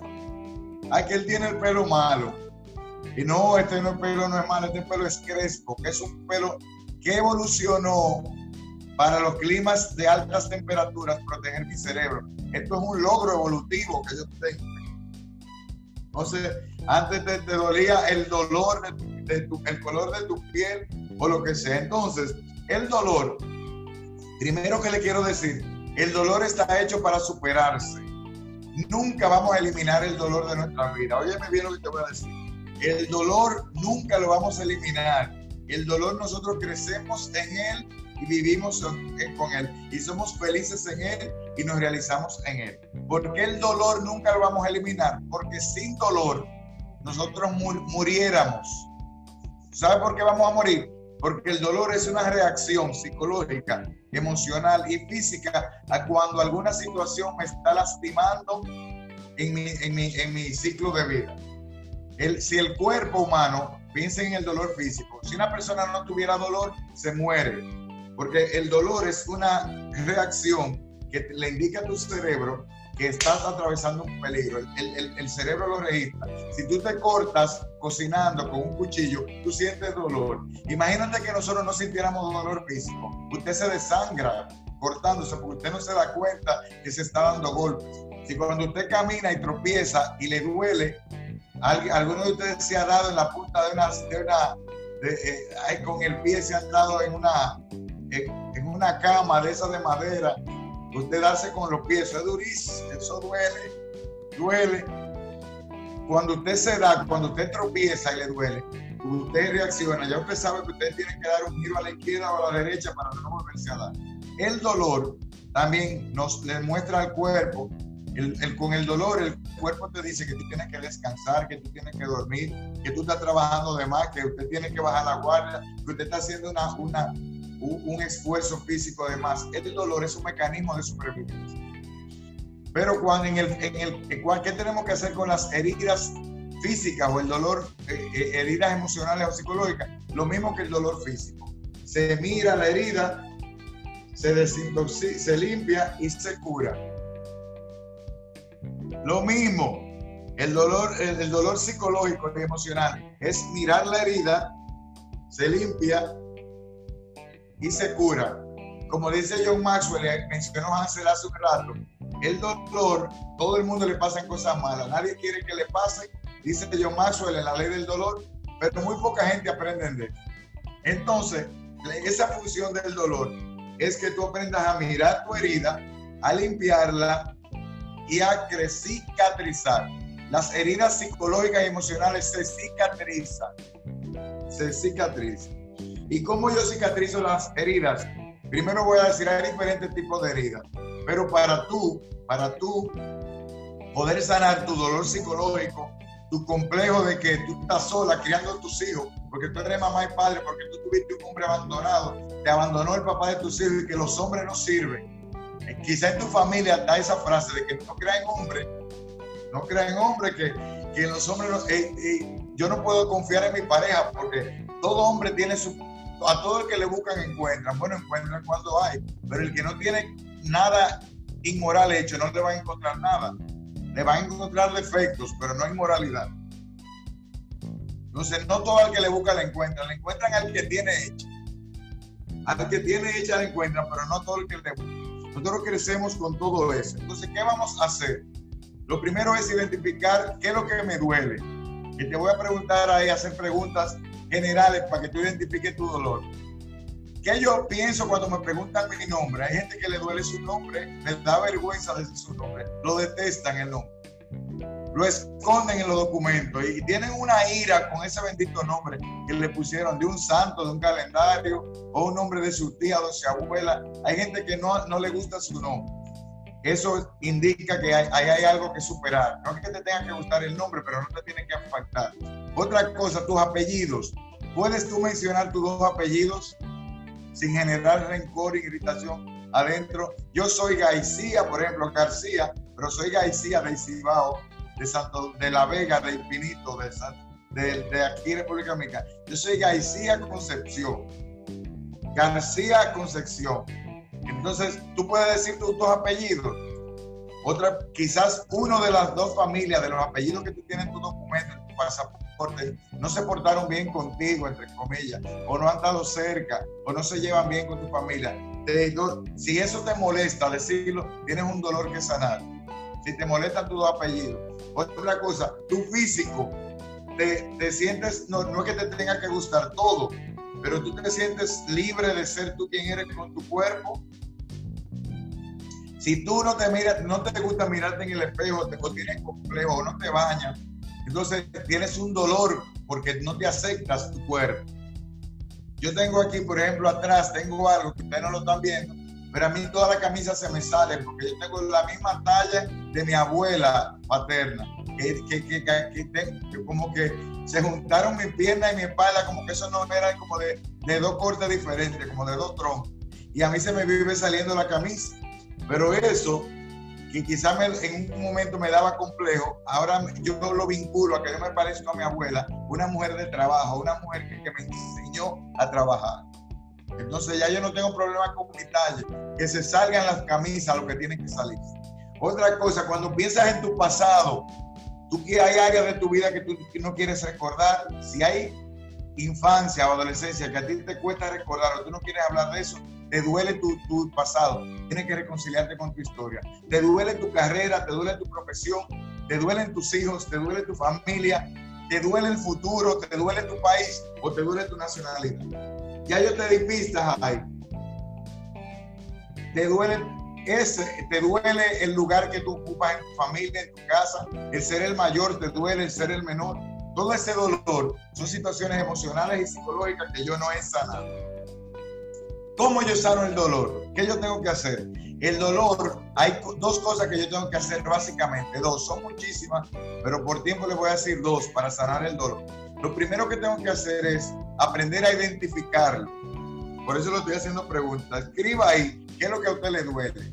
Su pasado, su presente, un abandono, un divorcio, una pareja que lo dejó, que lo dejó abandonada. Las heridas de la infancia las, reflejamos en la pareja eh, a sí mismo.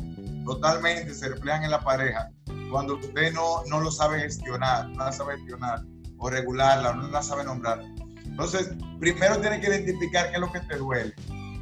Eh, y cómo tú lo identificas en tus relaciones interpersonales, a ti te cuesta, te cuesta, no te, no se te dificulta recibir amor, ahí hay una herida, un dolor no sanado el que no, el que no recibe amor lo que hace es que le tiene miedo al abandono. Tiene que sanar eh, eh, el miedo al abandono. No se deja querer. O a lo mejor hubo un abuso psicológico, maltrato, maltrato o abuso sexual quizá. Ya cada uno aquí en su privacidad hay abusos sexuales que tuvimos que lo recordamos, hay otros que están inconscientes. Y hay etapas de tu historia que tú no recuerdas porque hay uno que se llama una amnesia, una amnesia selectiva que utiliza el cerebro. Cuando algo nos duele mucho, nosotros olvidamos esa época. Las épocas donde tú tienes pocos recuerdos también tienes que, tienes que pensar que son épocas quizás donde tú sufriste mucho. Entonces lo primero es identificar qué es lo que te duele y cómo te duele. Si tú no recuerdas los hechos, identifícalo por sentimiento, porque yo, yo dice que yo, yo hablo muy mal. Yo tengo menudo para devolver siempre. Yo discuto. Yo ando buscando un pleito y cuando no es conmigo, yo me mato por el otro. Entonces, si tú tienes una ira muy a flor de piel, ahí hay un dolor psicológico, emocional, con un mensaje que dice en tu mente, no, no puedo confiar en nadie. Quien no se hace valer por la fuerza, lo pisa. Pues yo no quiero que me abusen como abusaron a mi mamá o a mi papá o como abusaron a mi familia. Pues estoy enojado con alguien y yo no me puedo defender. La ira exagerada es una muestra de dolor psicológico emocional. el miedo a las personas es otra muestra de herida. La vergüenza en extremo. No es que usted tenga que dar conferencia, pero que usted se esconde cuando llega gente a su casa. O cuando usted está en una fiesta está loco por irse. O usted va a un curso de John Maxwell y usted le, dice que se siente en la segunda fila y usted se va a ir al baño y se va por ahí mismo, se escapa.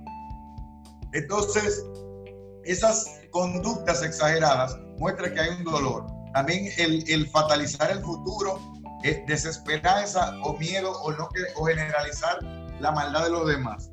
Esa es la primera herida que yo tengo que identificar, el, eh, conductas exageradas que yo tengo. Y la segunda forma de identificar es cuando yo he confundido mi identidad con algo que me sucedió. Me explico. Si tú tuviste un fracaso profesional, eso no te hace fracasado. Usted tiene que saber llamar las cosas, las cosas no es usted, su identidad no es usted. O sea, yo soy fracasado, no, usted tuvo un fracaso. Usted no es un fracasado. Ay, que a mí los hombres no me quieren. No, usted, los hombres que usted ha tenido no lo han querido. Es que las mujeres no me comprenden. Usted está generalizando. no, no. Usted, usted a lo mejor tiene algo que si ninguna lo comprende, usted a lo mejor tiene que aprender a comunicarse. Usted tiene un problema de comunicación. Hay que todo el mundo abusa de mí, de mi dinero, en mi casa. Todo el mundo, si yo no soy yo que pago, nadie paga. Porque tú estás comprando aprobación pagando. Es usted que tiene que sanarse. Entonces, esas son dos formas de evitar el dolor, de identificarlo. ¿Cómo yo sano el dolor? Para avanzar un poquito, el, ser humano tiende a evadir el dolor. Cuando a usted le duele algo, usted lo evade. Cuando usted comienza a hacer ejercicio, y usted le fue bien, botó toxina, pero el otro día ese cuerpo le dice, hey, usted no va a hacer ejercicio hoy. Y tú, tú, tú sientes como que tiene fiebre, te duele todo porque fuiste al gimnasio. Pero usted hace así, toma agua, se relaja y vuelve y le vuelve otra vez y afronta el ejercicio, lo hace hasta que usted lo, lo, regula. Lo hace, lo hace parte de su vida. Así mismo el dolor emocional. Usted va a tender a evadir. Ya yo no a ese lugar ya yo no hablo más con nadie, ya yo no creo en nadie, ya yo me falló un jefe, ya yo no le trabajo a nadie y te están ofreciendo un puesto que tú vas a ganar 100 mil dólares y porque tú dijiste que no, tú no le trabajas a nadie, va a dejar esos 100 mil dólares. Y insistir el número antes de decir que usted no lo va a coger trabajo. Entonces, eh, eh, el generalizar es una parte. Entonces, lo primero es identificar las conductas exageradas que demuestran un dolor y lo segundo es no confundir mi identidad con lo que a mí me pasó por ejemplo, a mí me hicieron bullying en la escuela cuando yo era jovencito, porque yo no sabía jugar deportes. Y yo crecí tarde, yo tengo un buen tamaño. Hansel ha visto que él es alto, que tenemos un buen tamaño, más o menos somos casi del mismo tamaño. Quizá él me lleva una pulgada. Y él ha visto que yo no soy tan pequeño, yo no soy pequeño, pero yo crecí tarde en mi infancia. Yo desarrollé tarde, fui un niño tardano. Y a mí me daban cocotazos porque yo era más chiquito, no me dejaban entrar en la fila y no me metían en los deportes. Me hicieron sentir un fracasado y ese dolor emocional que yo tuve con mis compañeros me llevó a una depresión a los 14 años. Yo entré, yo entré en una depresión. Pero ustedes saben una cosa, que yo superé la depresión. A mí no me da vergüenza decirle que yo soy un ex depresivo y un ex ansioso, porque yo lo superé.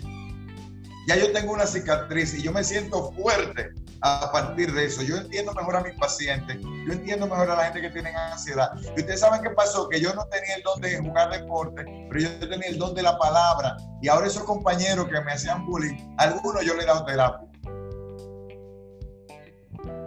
Y ya, y yo, y yo hablo en foros donde ellos no pueden hablar.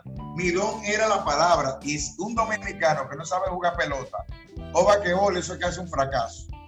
Entonces, yo entendí entonces, ¿qué tú tienes que hacer con el dolor? No, evadirlo. Tú tienes que gestionarlo, escribirlo. Anota ahí, lo primero que vas a hacer es identificar el dolor que tú tienes, de identidad o de circunstancia. Que, que tú no eres lo que te pasó, ni la circunstancia te determina. Eso es a nivel psicológico.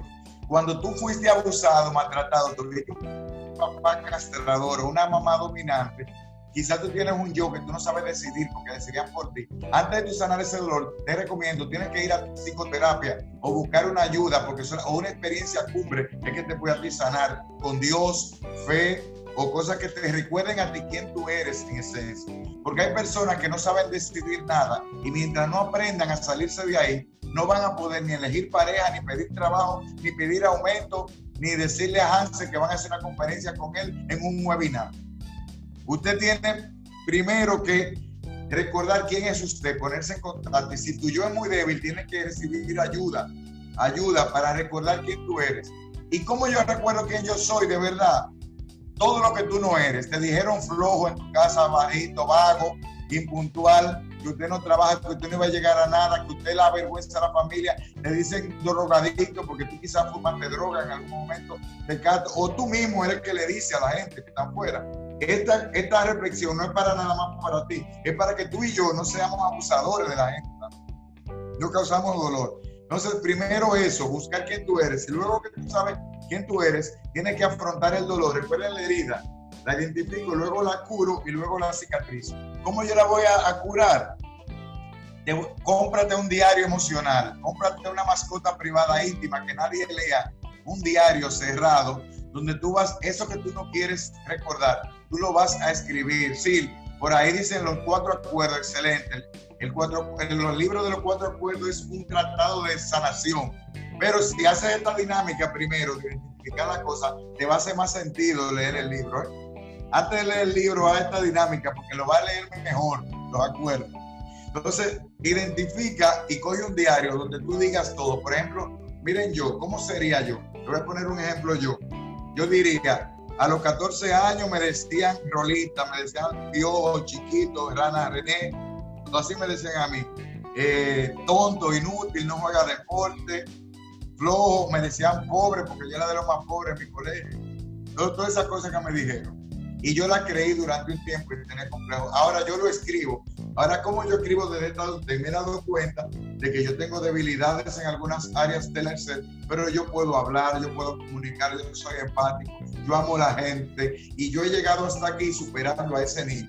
Yo desde esta adultez, tú desde esta adultez le vas a decir al niño o a la niña que tu hermana pisaba, que ya tú no eres esa niña, que usted creció. Y de mujer a mujer tú le vas a escribir en un papel no es que yo quiero que tú hagas una guerra en tu familia, es para uso tuyo. A tu hermana mayor tú le vas a escribir un papel, mira mi hermana, tú no eres mi jefa, tú eres mi hermana mayor, tú no eres mi dictadora. Yo soy diferente a ti, tú eres rápido y yo soy más calmado. Yo no soy ninguna ley. Yo tengo mi propio tiempo. Y tú vas a poner a cada quien en su lugar. Primera técnica, expresar las emociones y escribirle un final feliz. Segunda técnica que te voy a dar, te voy a dar tres técnicas. Segunda técnica que te voy a dar para sanar el dolor emocional, cómprate una mesita, o una mesita en tu casa. Y en esa mesita tú vas a coger, si hay gente que tú tienes que colocar donde van, que viven contigo, a lo simbólico, coge bolitas de colores o coge objetos y cada vez tú vas a tener diferentes objetos y esos objetos van a representar personas y eventos. Tu marido, tu hijo, tu novio, tu jefe. Yo tengo unos jefes que lo he puesto, tuve jefe que lo puse como 10 veces en la mesa. Y esa gente tú lo vas a poner, el nivel de preocupación que te dan en la mente, tú lo vas a colocar donde va. Si te están preocupando mucho, tú pones su adelante en la mesa y después pones tu familia, tu bienestar. Y luego que tú la veas, donde cada cosa te está dando preocupación psicológica, emocional, tú le tiras una foto a esa mesa en el orden que está. Entonces, después que tú la veas, tú vas a ponerle a la cosa dónde van. Tú dices, este vaso mi jefe, me dando preocupación y está delante en la mesa. Esto vaya atrás y usted lo pone atrás en la mesa. Tú dices, esta es mi esposa, que yo no tengo tiempo para comer con ella. Ella va aquí adelante. Tú la pongo aquí. Este es mi hijo. Entonces tú pones a cada persona, en cada acontecimiento en su lugar, donde deben ir. No donde tú lo tienes aquí, es donde deben ir. Y tú vas a cada día, tú vas a mirar esa mesa en el orden que va. Y cuando alguien, algo te esté quitando mucha, mucha paz y tú no lo puedes controlar, tú lo pones en el lugar donde va. Segunda técnica que te di. Y la tercera técnica que te voy a dar para sanar el dolor emocional es nombrarla, cada emoción de malestar, nombrarla, tú tranquilo, solo en un cuarto, si tienes un espejo mejor, vas a hablar solo. Hablar solo no es problema si no hay un psicólogo como yo ni un psiquiatra cerca que te vea o que te vamos a internar. Pero tú lo haces solo. Hablar solo es terapéutico. Y si tú vives con gente, dile a la gente que tú vas a hablar solo, que no pasa nada y que se, que se, que se vaya por ahí. Tú te pones frente a un espejo y esas emociones que te han dicho, feo, inseguro, fracaso en matemática, tú vas a ponerle palabras de fuerza frente a tu espejo, tú te vas a mirar a ti. Por ejemplo, yo tengo un profesor que el apellido era León y era un león para mí rabioso porque él daba clases de física y me hizo sentir que yo era bruto. Yo no era bruto, yo era inteligente, pero soy un fracaso en física y que yo he vivido sin física.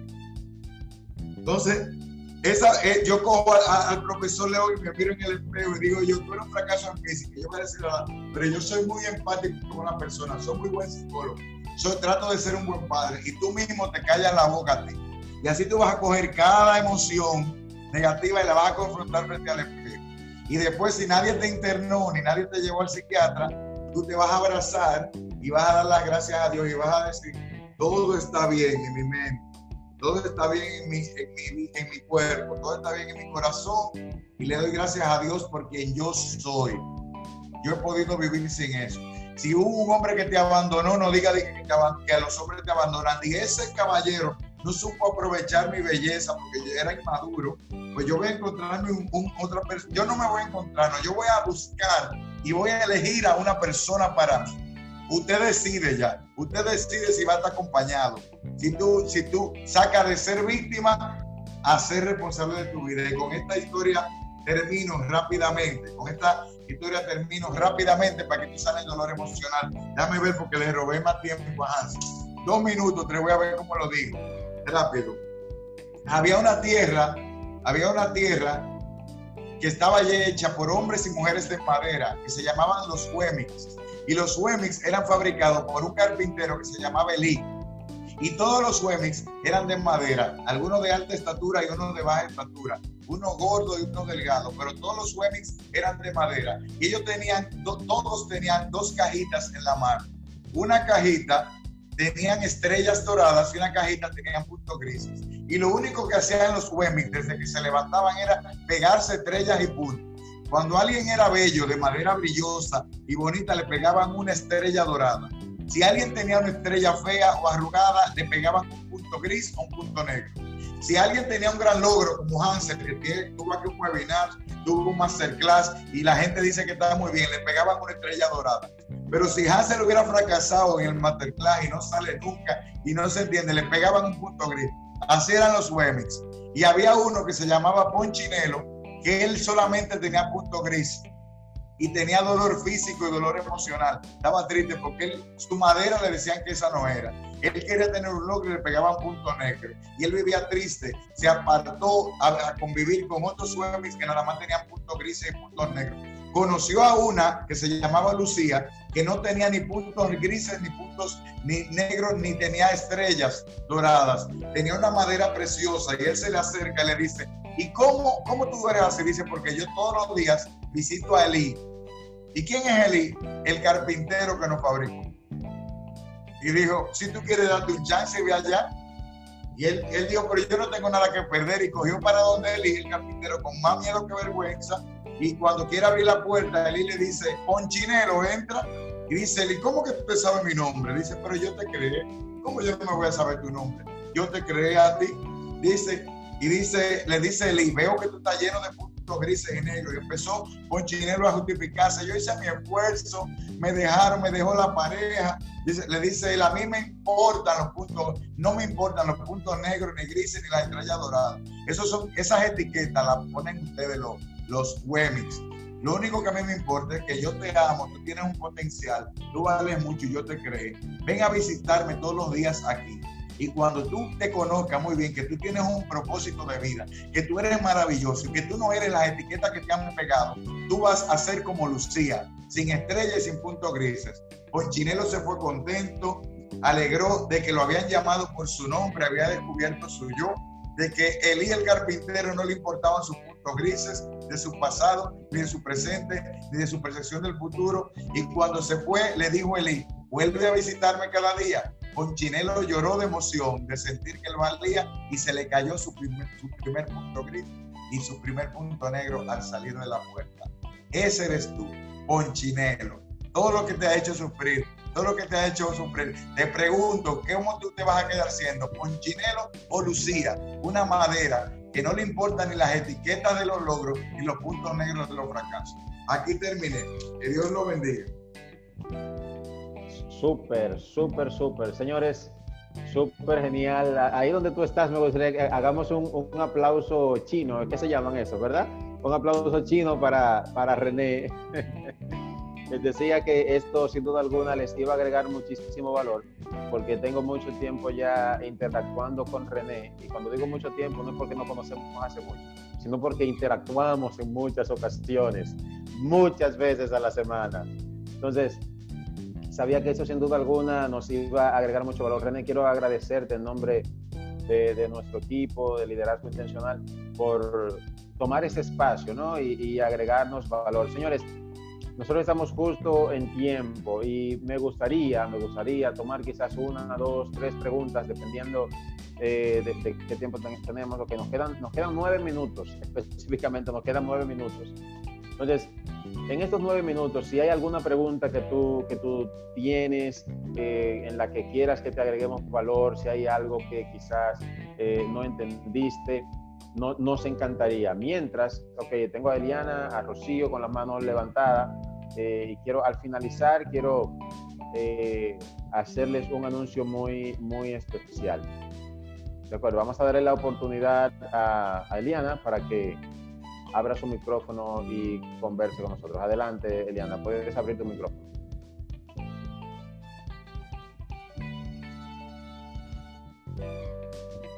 Buenas tardes, ¿me escuchan? Perfectamente, adelante. Eh, mi pregunta es cómo superar la ansiedad y más en, en, esta, en estos tiempos eh, donde le tenemos mucho, mucha incertidumbre al futuro. Súper. ¿Dónde te tengo a René por ahí? Ok. La ansiedad, bien, la depresión es hija del pasado y la ansiedad es hija del futuro. La ansiedad es una necesidad de controlar o una percepción que yo tengo emocional deformada de que la vida no está a mi favor o que a mí me pasan cosas. Y no, me, no, no, no, no voy a poder hacer nada. Está esa parte de la ansiedad y hay también una ansiedad que es muy fisiológica. Hay familias que tienen una herencia, tienen una parte genética también, que tienen una predisposición a la ansiedad, porque tienen sistema nervioso muy activo y la ansiedad tiene herencia genética y tiene aprendizaje social, historia de vida. ¿Cómo yo manejo la ansiedad? Lo primero es que saber a qué hora tú tienes más ansiedad del día, registra a qué hora, porque hay una ansiedad por la mañana que la gente tiene cuando se levanta, eso es porque tú tienes cúmulo de cortisol.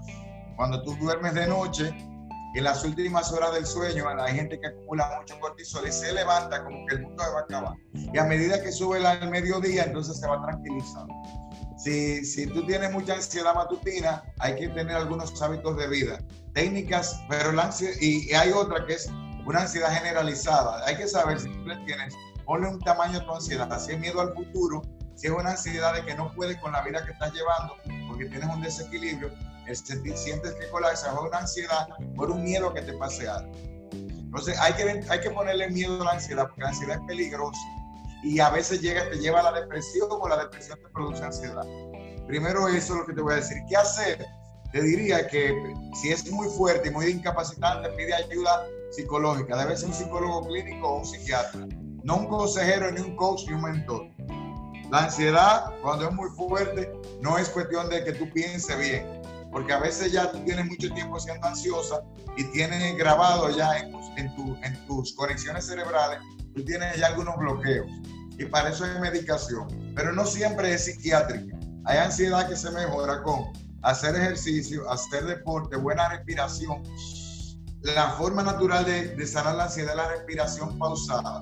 Eso fue lo que Dios dejó, que es tan barato, gracias a Dios, para mejorar la ansiedad. Tú te buscas un punto fijo cuando te sientas ansioso en tu casa, te apoyas, cierras los ojos y tienes una respiración rítmica, donde tú inspiras, retienes aire, inspiras, cuenta tres, retienes, expiras, exhalas con la boca y lo haces varias veces tranquilo.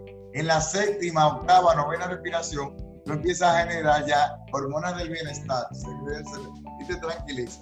Lo otro es ponle un, escribe tu miedo y ponle soluciones. Y ahora en coronavirus, no piense tanto en el futuro, piensa en, el, en la próxima semana, en mañana. Tú, tú quieres reducir la ansiedad, dejar de estar pensando en lo que va a ser el año que viene.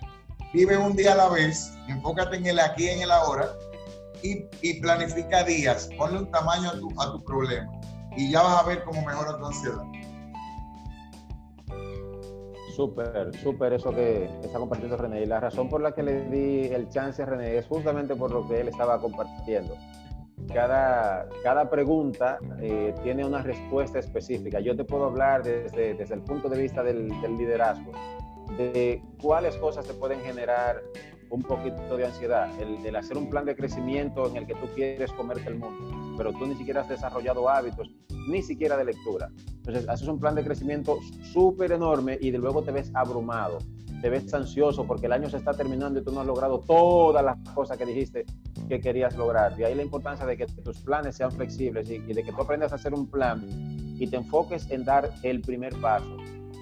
Siempre tengo que poner el mismo ejemplo, ya los que han trabajado conmigo en otras ocasiones eh, han podido escuchar esto. Piensen que tú estás en un hotel y que vas a subir a la escalera del segundo piso. Y hay escaleras que son con luces inteligentes que solamente tienen, iluminado el primer escalón. Es para que quizás tú no pienses cuántos escalones te faltan para tú llegar al segundo nivel.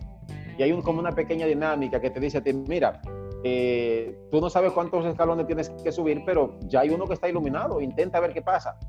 Tú rompes la barrera del miedo y das el primer paso y cuando pones el pie en el primer escalón, el segundo escalón se ilumina.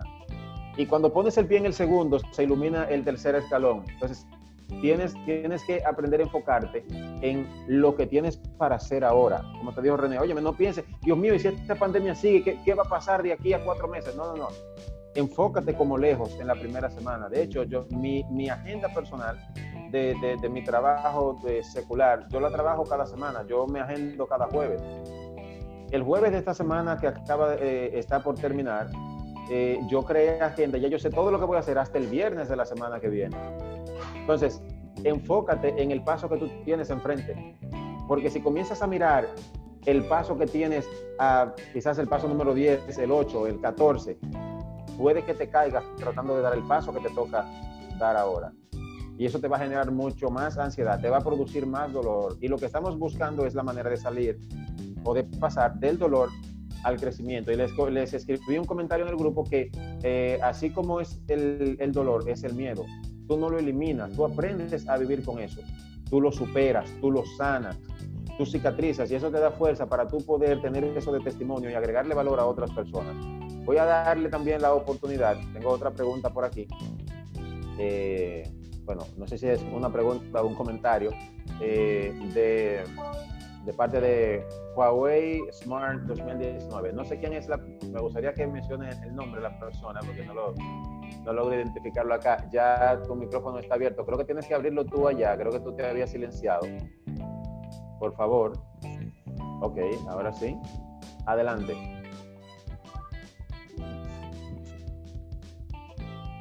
Ok, la persona que está en el Huawei, que tiene la mano levantada, Huawei Smart 2019.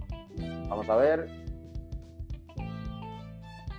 No puedo, ok, no tengo, parece que la persona no tiene, cerró el micrófono otra vez, parece que no, no era una pregunta, quizás tenía la mano levantada ahorita. Bien, si no tenemos más preguntas, quiero hacerle un anuncio eh, importante a los que estamos acá. De hecho, ustedes todos van a recibir la, grabación, van a recibir el link donde ustedes van a poder incluso descargar. Le voy a enviar la opción de que puedan descargar esa sesión que hemos tenido ahora Ok, dice que no, no pudo hablar. Puedes hacer tu pregunta eh, en el chat también, ¿ok? Eh, dice Carlos Mercedes, ok, ¿cuál es la lección? Uh, uno, ok, uno cada uno que te ha ayudado a crecer en la vida y que yo deba aprender hoy. Ok. Eh, y otra pregunta es, ¿cómo, cómo puedo controlar eh, el enojo?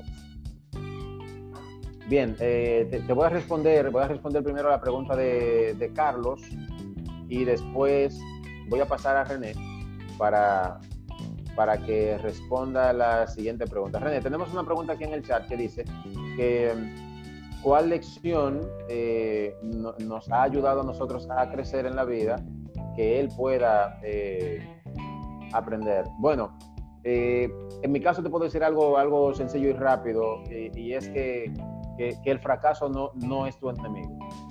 O sea, ver el fracaso como un enemigo te cierra las puertas a tu desarrollar tu potencial, porque de hecho una de las cosas que te pueden ayudar a ti a crecer es, es fracasar mucho, es equivocarte mucho, porque cuando, mira, cuando tú intentas algo nuevo, sin duda alguna te vas a caer. La única persona que nunca se cae es aquella persona que se arrastra. El que se está arrastrando no se cae. Por eso nunca vas a ver de que, una serpiente se cayó. No, no, no, no. Una serpiente que se arrastra no, no se cae. Porque ¿para dónde se va a caer? Ya está en el suelo. ¿Entiendes? Entonces, no tengas miedo a equivocarte, no tengas miedo al fracaso. Esa es una de las cosas que, que una de las lecciones que yo he aprendido, que me han ayudado a mí a desarrollar mi potencial. Aprender que el fracaso no es mi enemigo, porque de hecho los buenos líderes fallan mucho, fallan primero y fallan más que los demás. En el momento que tú dejas de intentar las cosas por miedo a fracasar, ya estás fracasando. La falta de acción por miedo a equivocarte ya es un fracaso. O sea, estás fracasando por miedo a intentarlo. Yo prefiero fracasar intentándolo, que es el fracaso que le llamamos fracasando hacia el éxito, porque es sin duda, todo el que sabe correr bicicleta y en algún momento tratando de aprender se cayó, ¿sí o no?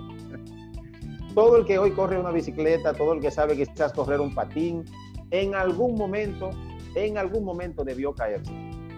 Pero tu pasión por correr bicicleta, tu pasión por andar como los demás, corriendo la bicicleta, fue más fuerte que el dolor que tú sentiste en este momento.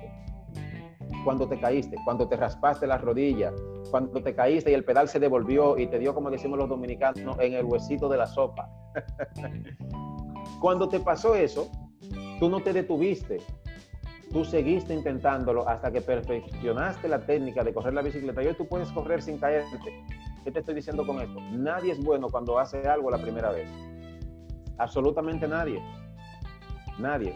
Por eso es que es importante que tú, no veas eh, o no te enfoques en compararte con otros que están mucho más avanzados que tú y ver eso como una limitante. No, no, no. Ve eso como, como, como inspiración que te puede servir a ti para decir, óyeme, yo ahora mismo no soy tan bueno como fulano, entonces yo tengo que saber qué hizo fulano que le permitió a él ser tan bueno como yo veo que él es hoy. Y eso te puede dar un poquito de luz. ¿Qué me sirvió a mí? Darme cuenta que el fracaso no es mi enemigo. ¿Sabes por qué? Porque el fracaso es el gimnasio donde entrena el éxito. Nunca vas a ser exitoso si no fracasas en algo. Todas las personas que hoy son mega empresarios, en alguna vez por lo menos un negocio debió quebrarle y te está hablando alguien que ya le quebró un negocio. ¿De acuerdo? Así que no tengas miedo al fracaso. Está hablando alguien que ha caído en ilegal. Los dominicanos saben lo que es eso. Eh, le, he debido a cuatro prestamistas. Yo me he visto en situaciones en las que yo eh, he, perdido mis tarjetas de crédito, mis préstamos han caído en castigo, eh, he perdido relaciones, etc. Y esos fracasos me llevaron a mí a hacer inversiones aún mayores, pero en esas sí logré tener éxito. Entonces, darme cuenta de que el fracaso no es mi enemigo me ha ayudado a mí a, convertirme en una mejor versión. Con esto quiero pasar eh, a René eh, con la misma pregunta. René, una, ah, de manera breve, vamos a hacer, hacer esto. ¿Alguna lección que hayas aprendido que puedas compartir con él? Y también hay una pregunta acá que dice, eh, me gustaría saber cómo yo puedo controlar el enojo, cómo lidiar con el enojo. Hay una pregunta acá, René. Así que el micrófono es tuyo. ¿Cómo lidiar? ¿Cómo lidiar con el enojo? Ok, muy bien. Pues la, experiencia de que yo haya aprendido mucho, mientras Hansel hablaba, recordaba yo que he pasado también muchas cosas. Es aprender que en la vida el crecer, el hacerte un árbol fuerte y dar frutos, eh, no es un crecimiento siempre derecho hacia arriba, ni, ni, ni, ni, la cosa tiene que salir siempre bien. Y dentro de eso yo he aprendido que el miedo al que dirán, el miedo a lo que va a pasar, el lucir que, que eché hacia detrás, hacia atrás en mi crecimiento, no hay motivo por qué avergonzarse. Recuerde, yo soy una persona que me, enseñaron siempre a crecer, a echar hacia adelante y a no pedir mucha ayuda, a, depender de mi esfuerzo. Y eh, habiendo estudiado mucho con maestría, habiéndome esforzado, y me iba más o menos gradual, no a la velocidad que yo quería, pero iba ascendiendo. Y luego de haber ascendido al, mejor, uno de los mejores trabajos que tuve, donde tenía ingresos en dólares, ganaban bien. Yo nunca, nunca fui eh, comparón, como dicen los dominicanos, ni, perdón, ni soberbio de quererle enseñarle a los otros, pero sí tenía un deseo de crecer para que mi familia estuviera orgulloso de mí y para que los demás me quisieran. Yo quería tener éxito para que los demás me quisieran y para que mi familia se sintiera orgullosa de mí, mis amigos. Y habiendo ya tenido una posición de dirección en una empresa, ganando dólares, pues todo se fue abajo. Un apartamento que yo había comprado tuve que tuvo, que caerse la, la venta, perdí el trabajo por hacerlo bien hecho, porque no entré en una operación ilegal financiera, me votaron porque muchas, muchas veces el éxito se mantiene con, con ilegalidades gente que son llamadas exitosas de corbata y gente de mucho prestigio en este país, a veces cuando tú llegas a niveles gerenciales y de dirección, te das cuenta que todo no es puro trabajo ni pura inteligencia. Y me tocó hacer, me pidieron que hiciera operaciones que chocaban con el principio cristianos. Y por yo no hacerlo, yo hubiera ganado mucho dinero, pero hubiera engañado gente. Y le caí mal al presidente de la empresa y me votó. Vino mi debacle económico. Todo, perdí dinero, tuve que entregar el apartamento, tuve que ir a donde, mi mamá, decirle que me diera una habitación para volver a vivir allá, con mi esposa embarazada y un hijo pequeño. Para mí fue difícil echar atrás. Yo era director de una empresa y ahora ser un don nadie. Yo ganaba en dólares, mucho dinero. Y no tener nada de eso, pues me, me daba vergüenza. ¿Qué van a decir mis amigos? ¿Qué va a venir para acá? Pues yo mandé eso para el carajo. La mejor decisión que yo he tomado fue mandar para el carajo, me excusan la palabra, lo que iban a decir. Porque yo estaba con un dolor físico y emocional más fuerte que el que yo le estaba hablando a su y fui donde mi madre, descubrí el amor de mi madre. Mi madre no me dejó ni. Yo fui con discurso, ella se la llevó, y me dijo: René, tu habitación está ahí. Y mi hermano pequeño, que estaba feliz de que ya había salido de este el mayor que mandaba tanto, que daba tanta orden, era tan directivo. Mi hermano pequeño, oí desde atrás que dijo: Manito, yo me voy al cuarto de los regueros para que tú y Olguita ocupen mi cuarto. Yo me sentí en medio del fracaso amado, aceptado, no juzgado, no, no señalado. Y yo tuve que durar ahí un año después de haber tenido mi hogar con mi esposa, mi hijo, sueldos en dólares y fines de semana con resorts. Tuve que coger una habitación y, y, comer de lo que había, espagueti solo, arroz blanco, lo que haya. Y tuve, eso me permitió a mí morir al orgullo, aprender a dejarme ayudar, dejarme ayudar de mi suegro, que mi suegra de que se equivocaba y compraba cinco libras de arroz de más y se equivocaba porque sabían que yo era orgulloso. Aprendí que el orgullo solamente sirve para hacerlo bien hecho, pero el orgullo no sirve para no pedir ayuda ni dejarse ayudar. Y después duré un año para pagar las deudas porque estaba endeudado como Hansel y tenía lío. Duré un año para salir de las deudas y después vino otro trabajo más grande. Otro trabajo más grande, vino un aprendizaje y ahora con más humildad. Yo creo que sin eso yo no tuviera ahora la, la, capacidad de crecer y destacarme sin sentir soberbia. El haberme caído, el haber tenido que pedir ayuda, el arrimarme, como dicen los latinos, me dio la bendición de aprender a crecer con humildad. Crecer con humildad es lo más hermoso. Ustedes que están en crecimiento, crezcan, pero siempre con humildad, de que donde están se lo deben a mucha gente que lo ayuda.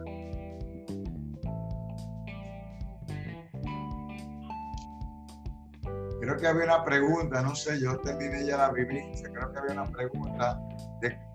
Sí, René, hay, hay una pregunta, eh, creo que voy a tomar una sola más, voy a tomar una sola más porque queremos respetar lo más que podamos tiempo eh, y ya estamos justamente en las tres horas del, del evento. Entonces, me gustaría tomar una más, eh, aparte de esta, René, y con esto vamos a terminar.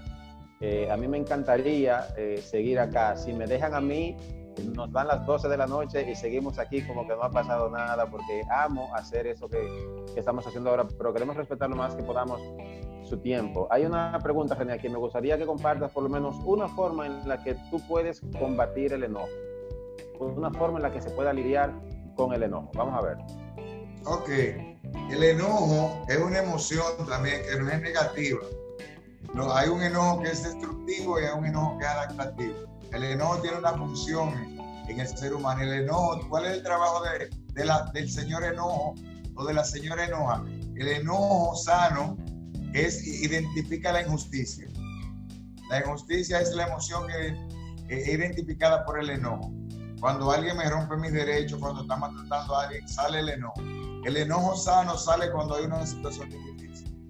Entonces, o yo interpreto que es injusto. Entonces, ¿cuál, qué es lo que, ¿cómo yo manejo el enojo? Primero hay, que identificar dos tipos de enojo. Eh, primero, ponerle un tamaño al enojo. Primero, eh, ¿qué tipo de enojo es? Yo estoy enojado por algo de mi pasado o de mi historia o de no aceptar quién pasó y que yo no le pude poner palabras cuando yo era más joven y ahora necesito verbalizarlo y aprender a dejar ir eso, a perdonar a que se yo, o el segundo enojo es una situación actual con quien yo estoy enojado, que porque yo, yo he condenado a alguien, yo no acepto una, darle una segunda oportunidad a alguien, o alguien yo siento que hay una situación de injusticia en la que estoy envuelto. Entonces, ¿qué se hace con el enojo? Primero, aceptar que estoy enojado, y lo segundo es crecer con el enojo. Te voy a poner un ejemplo. ¿Cómo yo crezco con el enojo? El enojo te sirve, en vez de tú destruir y dañar, tú construyes sobre el enojo. Por ejemplo, los mejores abogados del mundo, litigantes, que ganan casos, la mayoría han tenido enojo con su papá en la infancia o con su mamá, pero casi siempre con los papás. Entonces, ese, ese pique hay gente que tenían enojo porque cuando su papá se bebió todo el dinero o abandonó su mamá y no le dio nada y lo que están es maltratando mujeres o, maltratando gente en la calle. Ese es un enojo mal usado. El enojo bien usado hay gente que dice, yo voy a crear una institución que defienda los derechos de los niños y de las esposas, me hago abogado y defiendo los casos. Está el enojo de quien fue abusado, psicológicamente humillado, que se destruye y quiere destruir y el que dice, con ese enojo, yo voy a crecer, me voy a formar. No hay nada más fuerte que cuando un hombre o una mujer, alguien le dice, tú no vas a llegar a ningún lado, tú necesitas el enojo. Entonces tú con ese enojo positivo, tú dices, te voy a callar la boca con el resultado. Tú dices que yo no voy a llegar, yo voy a viajar a Estados Unidos, voy a tener residencia, voy a crecer, me voy a graduar. Ustedes van a ver cuando el enojo se utiliza con medios positivos y adaptativos y yo crezco, en vez de quedarme enterado, es positivo. Así que el enojo, lo importante es reconocerlo y canalizarlo. En vez de romper, yo construyo. Súper, súper bueno eso. Bueno, eh, voy a tomar, uh, vamos a ver. No, genial, ya tenía una persona la mano levantada. Vamos a, vamos a culminar. Les decía que tenía un anuncio muy importante que hacerles eh, y me va a tomar quizás no sé, quizás máximo un minuto, pero quiero, quiero culminar con eso. Quiero una vez más, René, agradecerte por, por, tomar ese espacio, tomar ese tiempo para compartir con este grupo de personas maravillosas de diferentes países que decidieron decirle que sí a su crecimiento personal, decirle que sí a, a equiparse, a aprender algo nuevo, de estar en un entorno diferente, estar en un entorno de crecimiento adecuado lo que yo les he compartido hoy, lo que ha compartido René, es parte, es, es como, un, como un 30% de un capítulo del libro de las 15 leyes indispensables del crecimiento. Es como un 30% de un capítulo.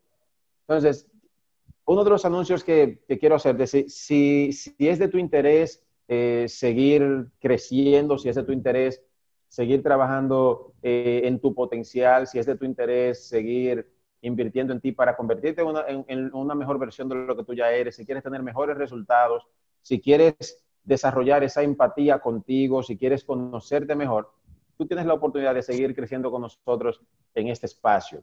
Y para eso, nosotros hemos diseñado eh, un masterclass que se llama Lidera y Emprende y lo hemos, lo hemos, lo hemos trabajado a su versión 2.0, eh, donde vamos a trabajar un reto 5.15.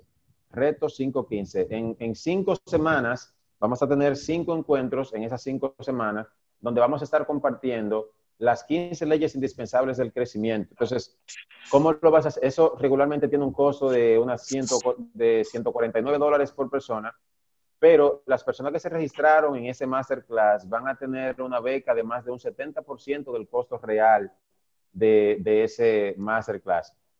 Y mejor aún, mejor aún, si te interesa seguir creciendo, yo les voy a enviar un link donde ustedes van a poder hacer su registro y van a hacer una donación.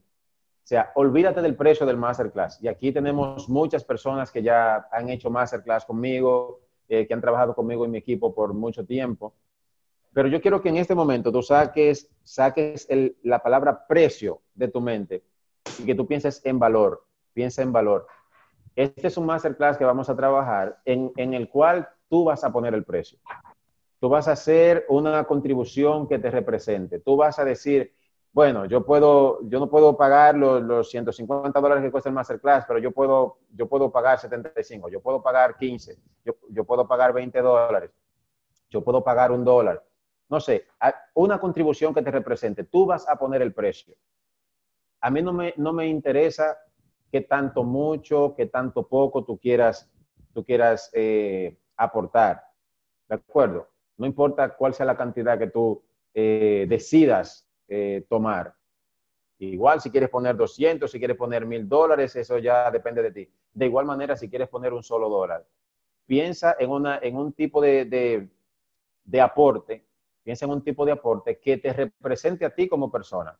Tú vas a decidir cuánto tú vas a invertir en tu crecimiento. Ponle tú el precio a tu crecimiento. Entonces, esta información te va a llegar un correo mañana, te va a estar llegando un correo con el link de acceso. Yo tengo el correo de todos ustedes y le va a llegar un correo mañana a todos con un link de acceso en el que ustedes van a poder accesar al link y que van eh, al mismo tiempo a poder hacer su registro. Usted decide hacer la contribución que usted prefiera.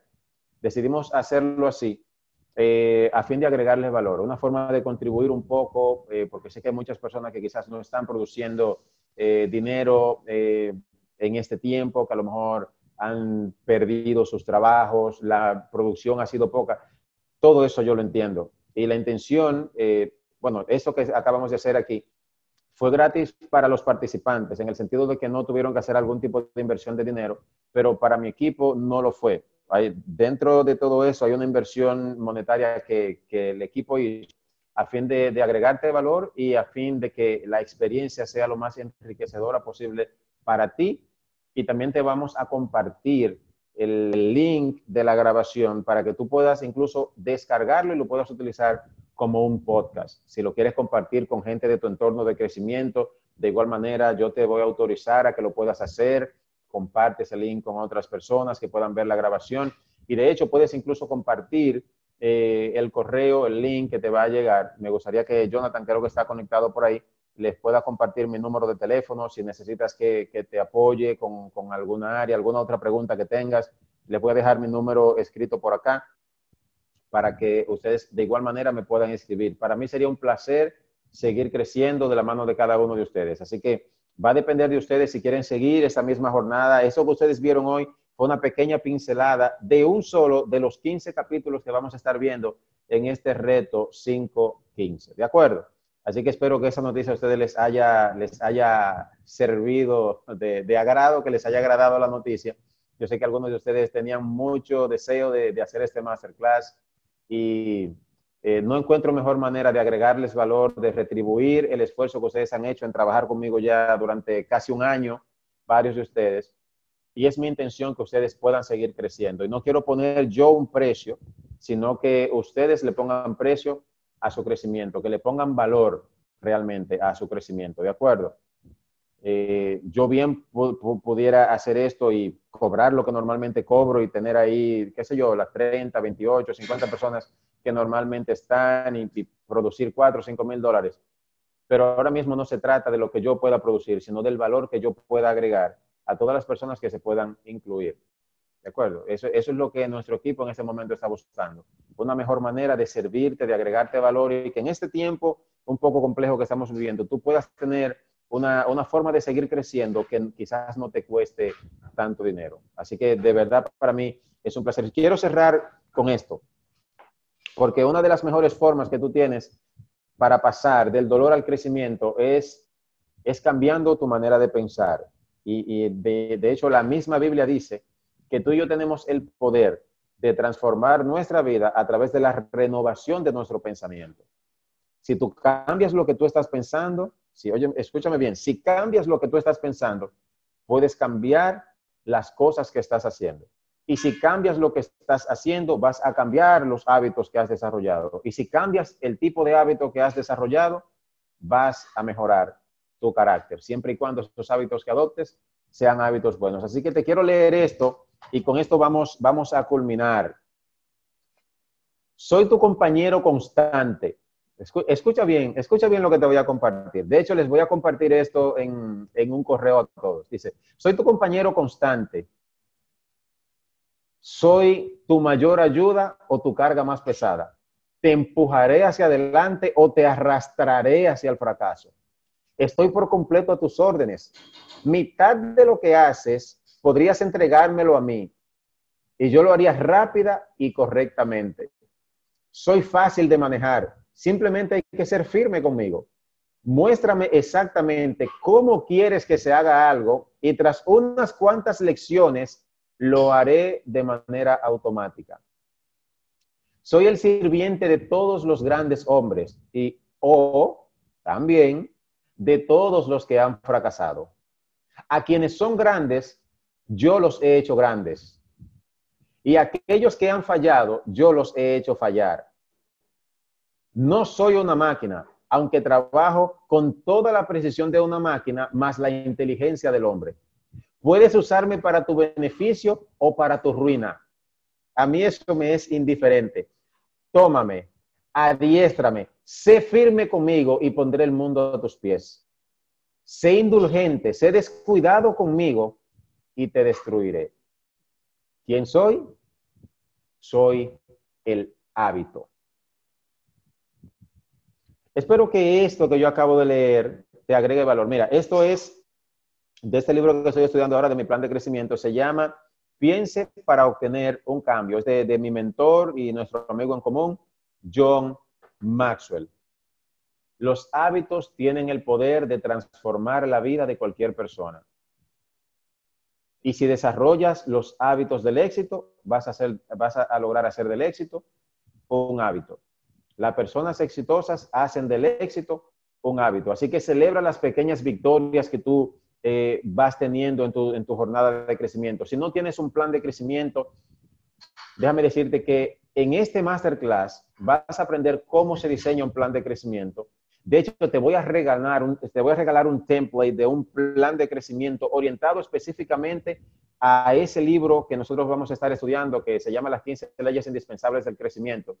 Y de hecho, te voy a regalar en formato digital el libro de las 15 leyes indispensables del crecimiento. A forma, como una forma de agradecerte tu esfuerzo por estar con nosotros en este masterclass, porque aunque no has invertido dinero, has invertido lo más valioso que tienes para estar aquí, que es tu tiempo. Y una hora mal gastada de tu tiempo, yo no te la voy a poder devolver. Si tú hubieras invertido 150 dólares en esto y tú me dices, Hansel, mira, yo creo que este webinar fue un disparate, yo soy lo que hice fue que perdí mi tiempo, yo no tengo problemas en retribuirte a ti los 150 dólares que quizás pudiste haber pagado, pero ¿sabes algo? Una hora de tu tiempo mal invertida, yo no tengo forma de retribuírtela, no tengo forma de compensarte por eso. Por eso les compartí ahorita, después que Angie hablaba, una persona que no ha aprendido a invertir su tiempo, nunca aprenderá a invertir su dinero. Y el mayor activo que tú tienes es tu potencial y por eso tienes que enfocarte en desarrollarlo, porque la brecha que existe entre donde tú estás hoy y donde tú quieres estar mañana se llama crecimiento. No sé, más rico, eh, más gordo, como era en mi caso, yo quería subir de peso. Yo, imagínate, un hombre de casi seis pies y, me, pesaba 125 libras. Ya tú te puedes imaginar. Yo tenía muchos problemas para comprar ropa. Y eso fue lo que me movió a mí, aparte de mejorar mi salud, a yo comenzar a entrenar mi cuerpo. Yo puedo ir a una tienda y comprar una ropa que me sirve sin tener que ir a pagarle un sastre. Yo tenía que pagarle a una persona para que diseñara la ropa que yo me iba a poner, porque ninguna de las que aparecían en las tiendas me servían.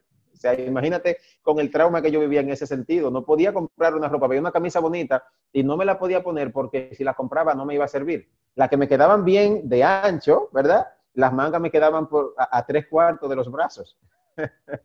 ¿De qué te estoy diciendo con esto? La brecha que hay entre donde tú estás ahora y donde quieres estar mañana se llama crecimiento. Se llama crecimiento. Y el tipo de persona que tú eres se refleja en tu empresa, en tus negocios, en tus relaciones en tu familia. Y si tú quieres mejorar tu negocio, tu empresa, tu familia, tú tienes que mejorarte a ti primero, porque tú no puedes dar lo que no tienes. Así que yo te hago esta invitación, te agradezco de manera infinita que hayas invertido este tiempo para estar acá con nosotros. Y en nombre de nuestro equipo Liderazgo Intencional, te agradezco una vez más infinitamente que te hayas dado cita con nosotros y compartir de ese espacio. Tiene mi, creo que tiene mi número de teléfono eh, acá. El libro es este, se lo voy a escribir por acá en el, en el chat. Se llama Piense para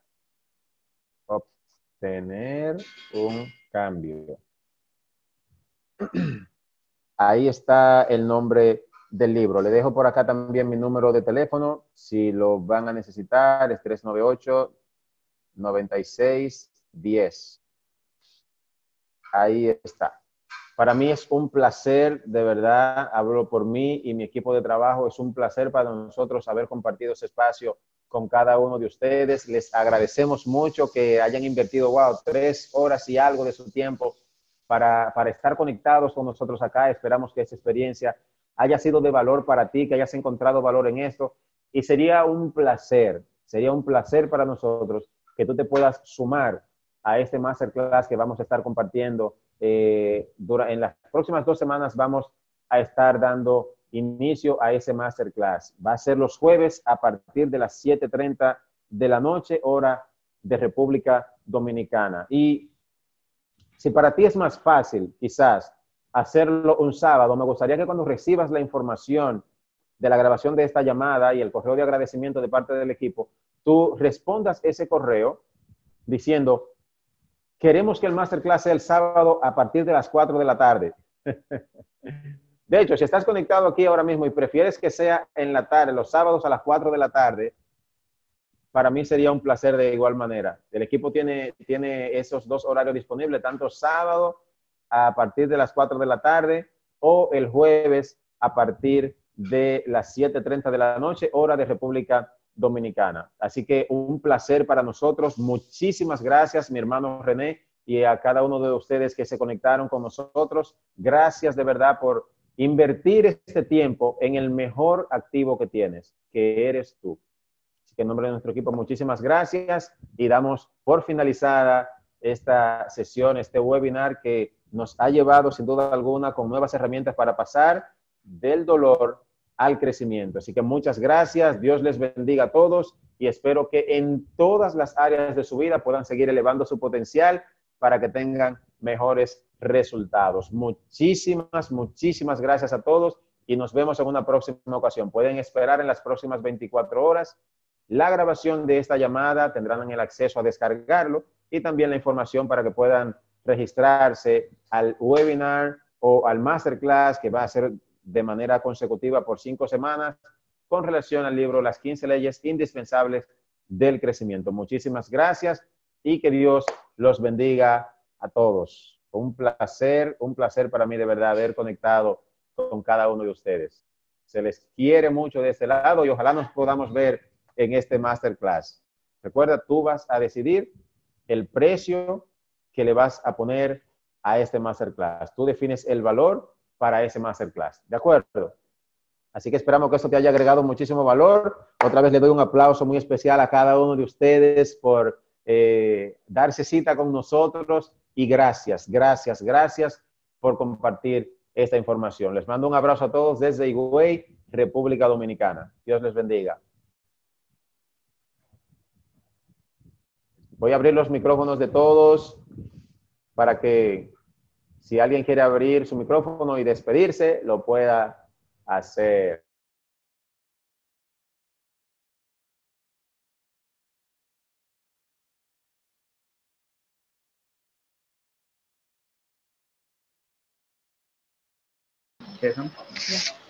Gracias. Saludos.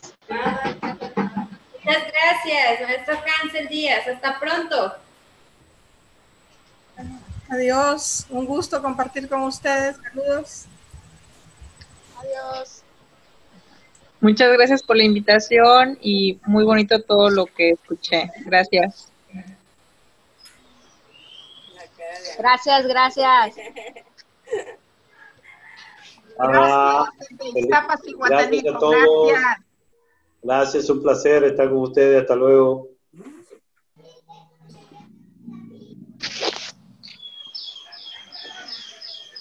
Te la tienes que poner. Hasta luego.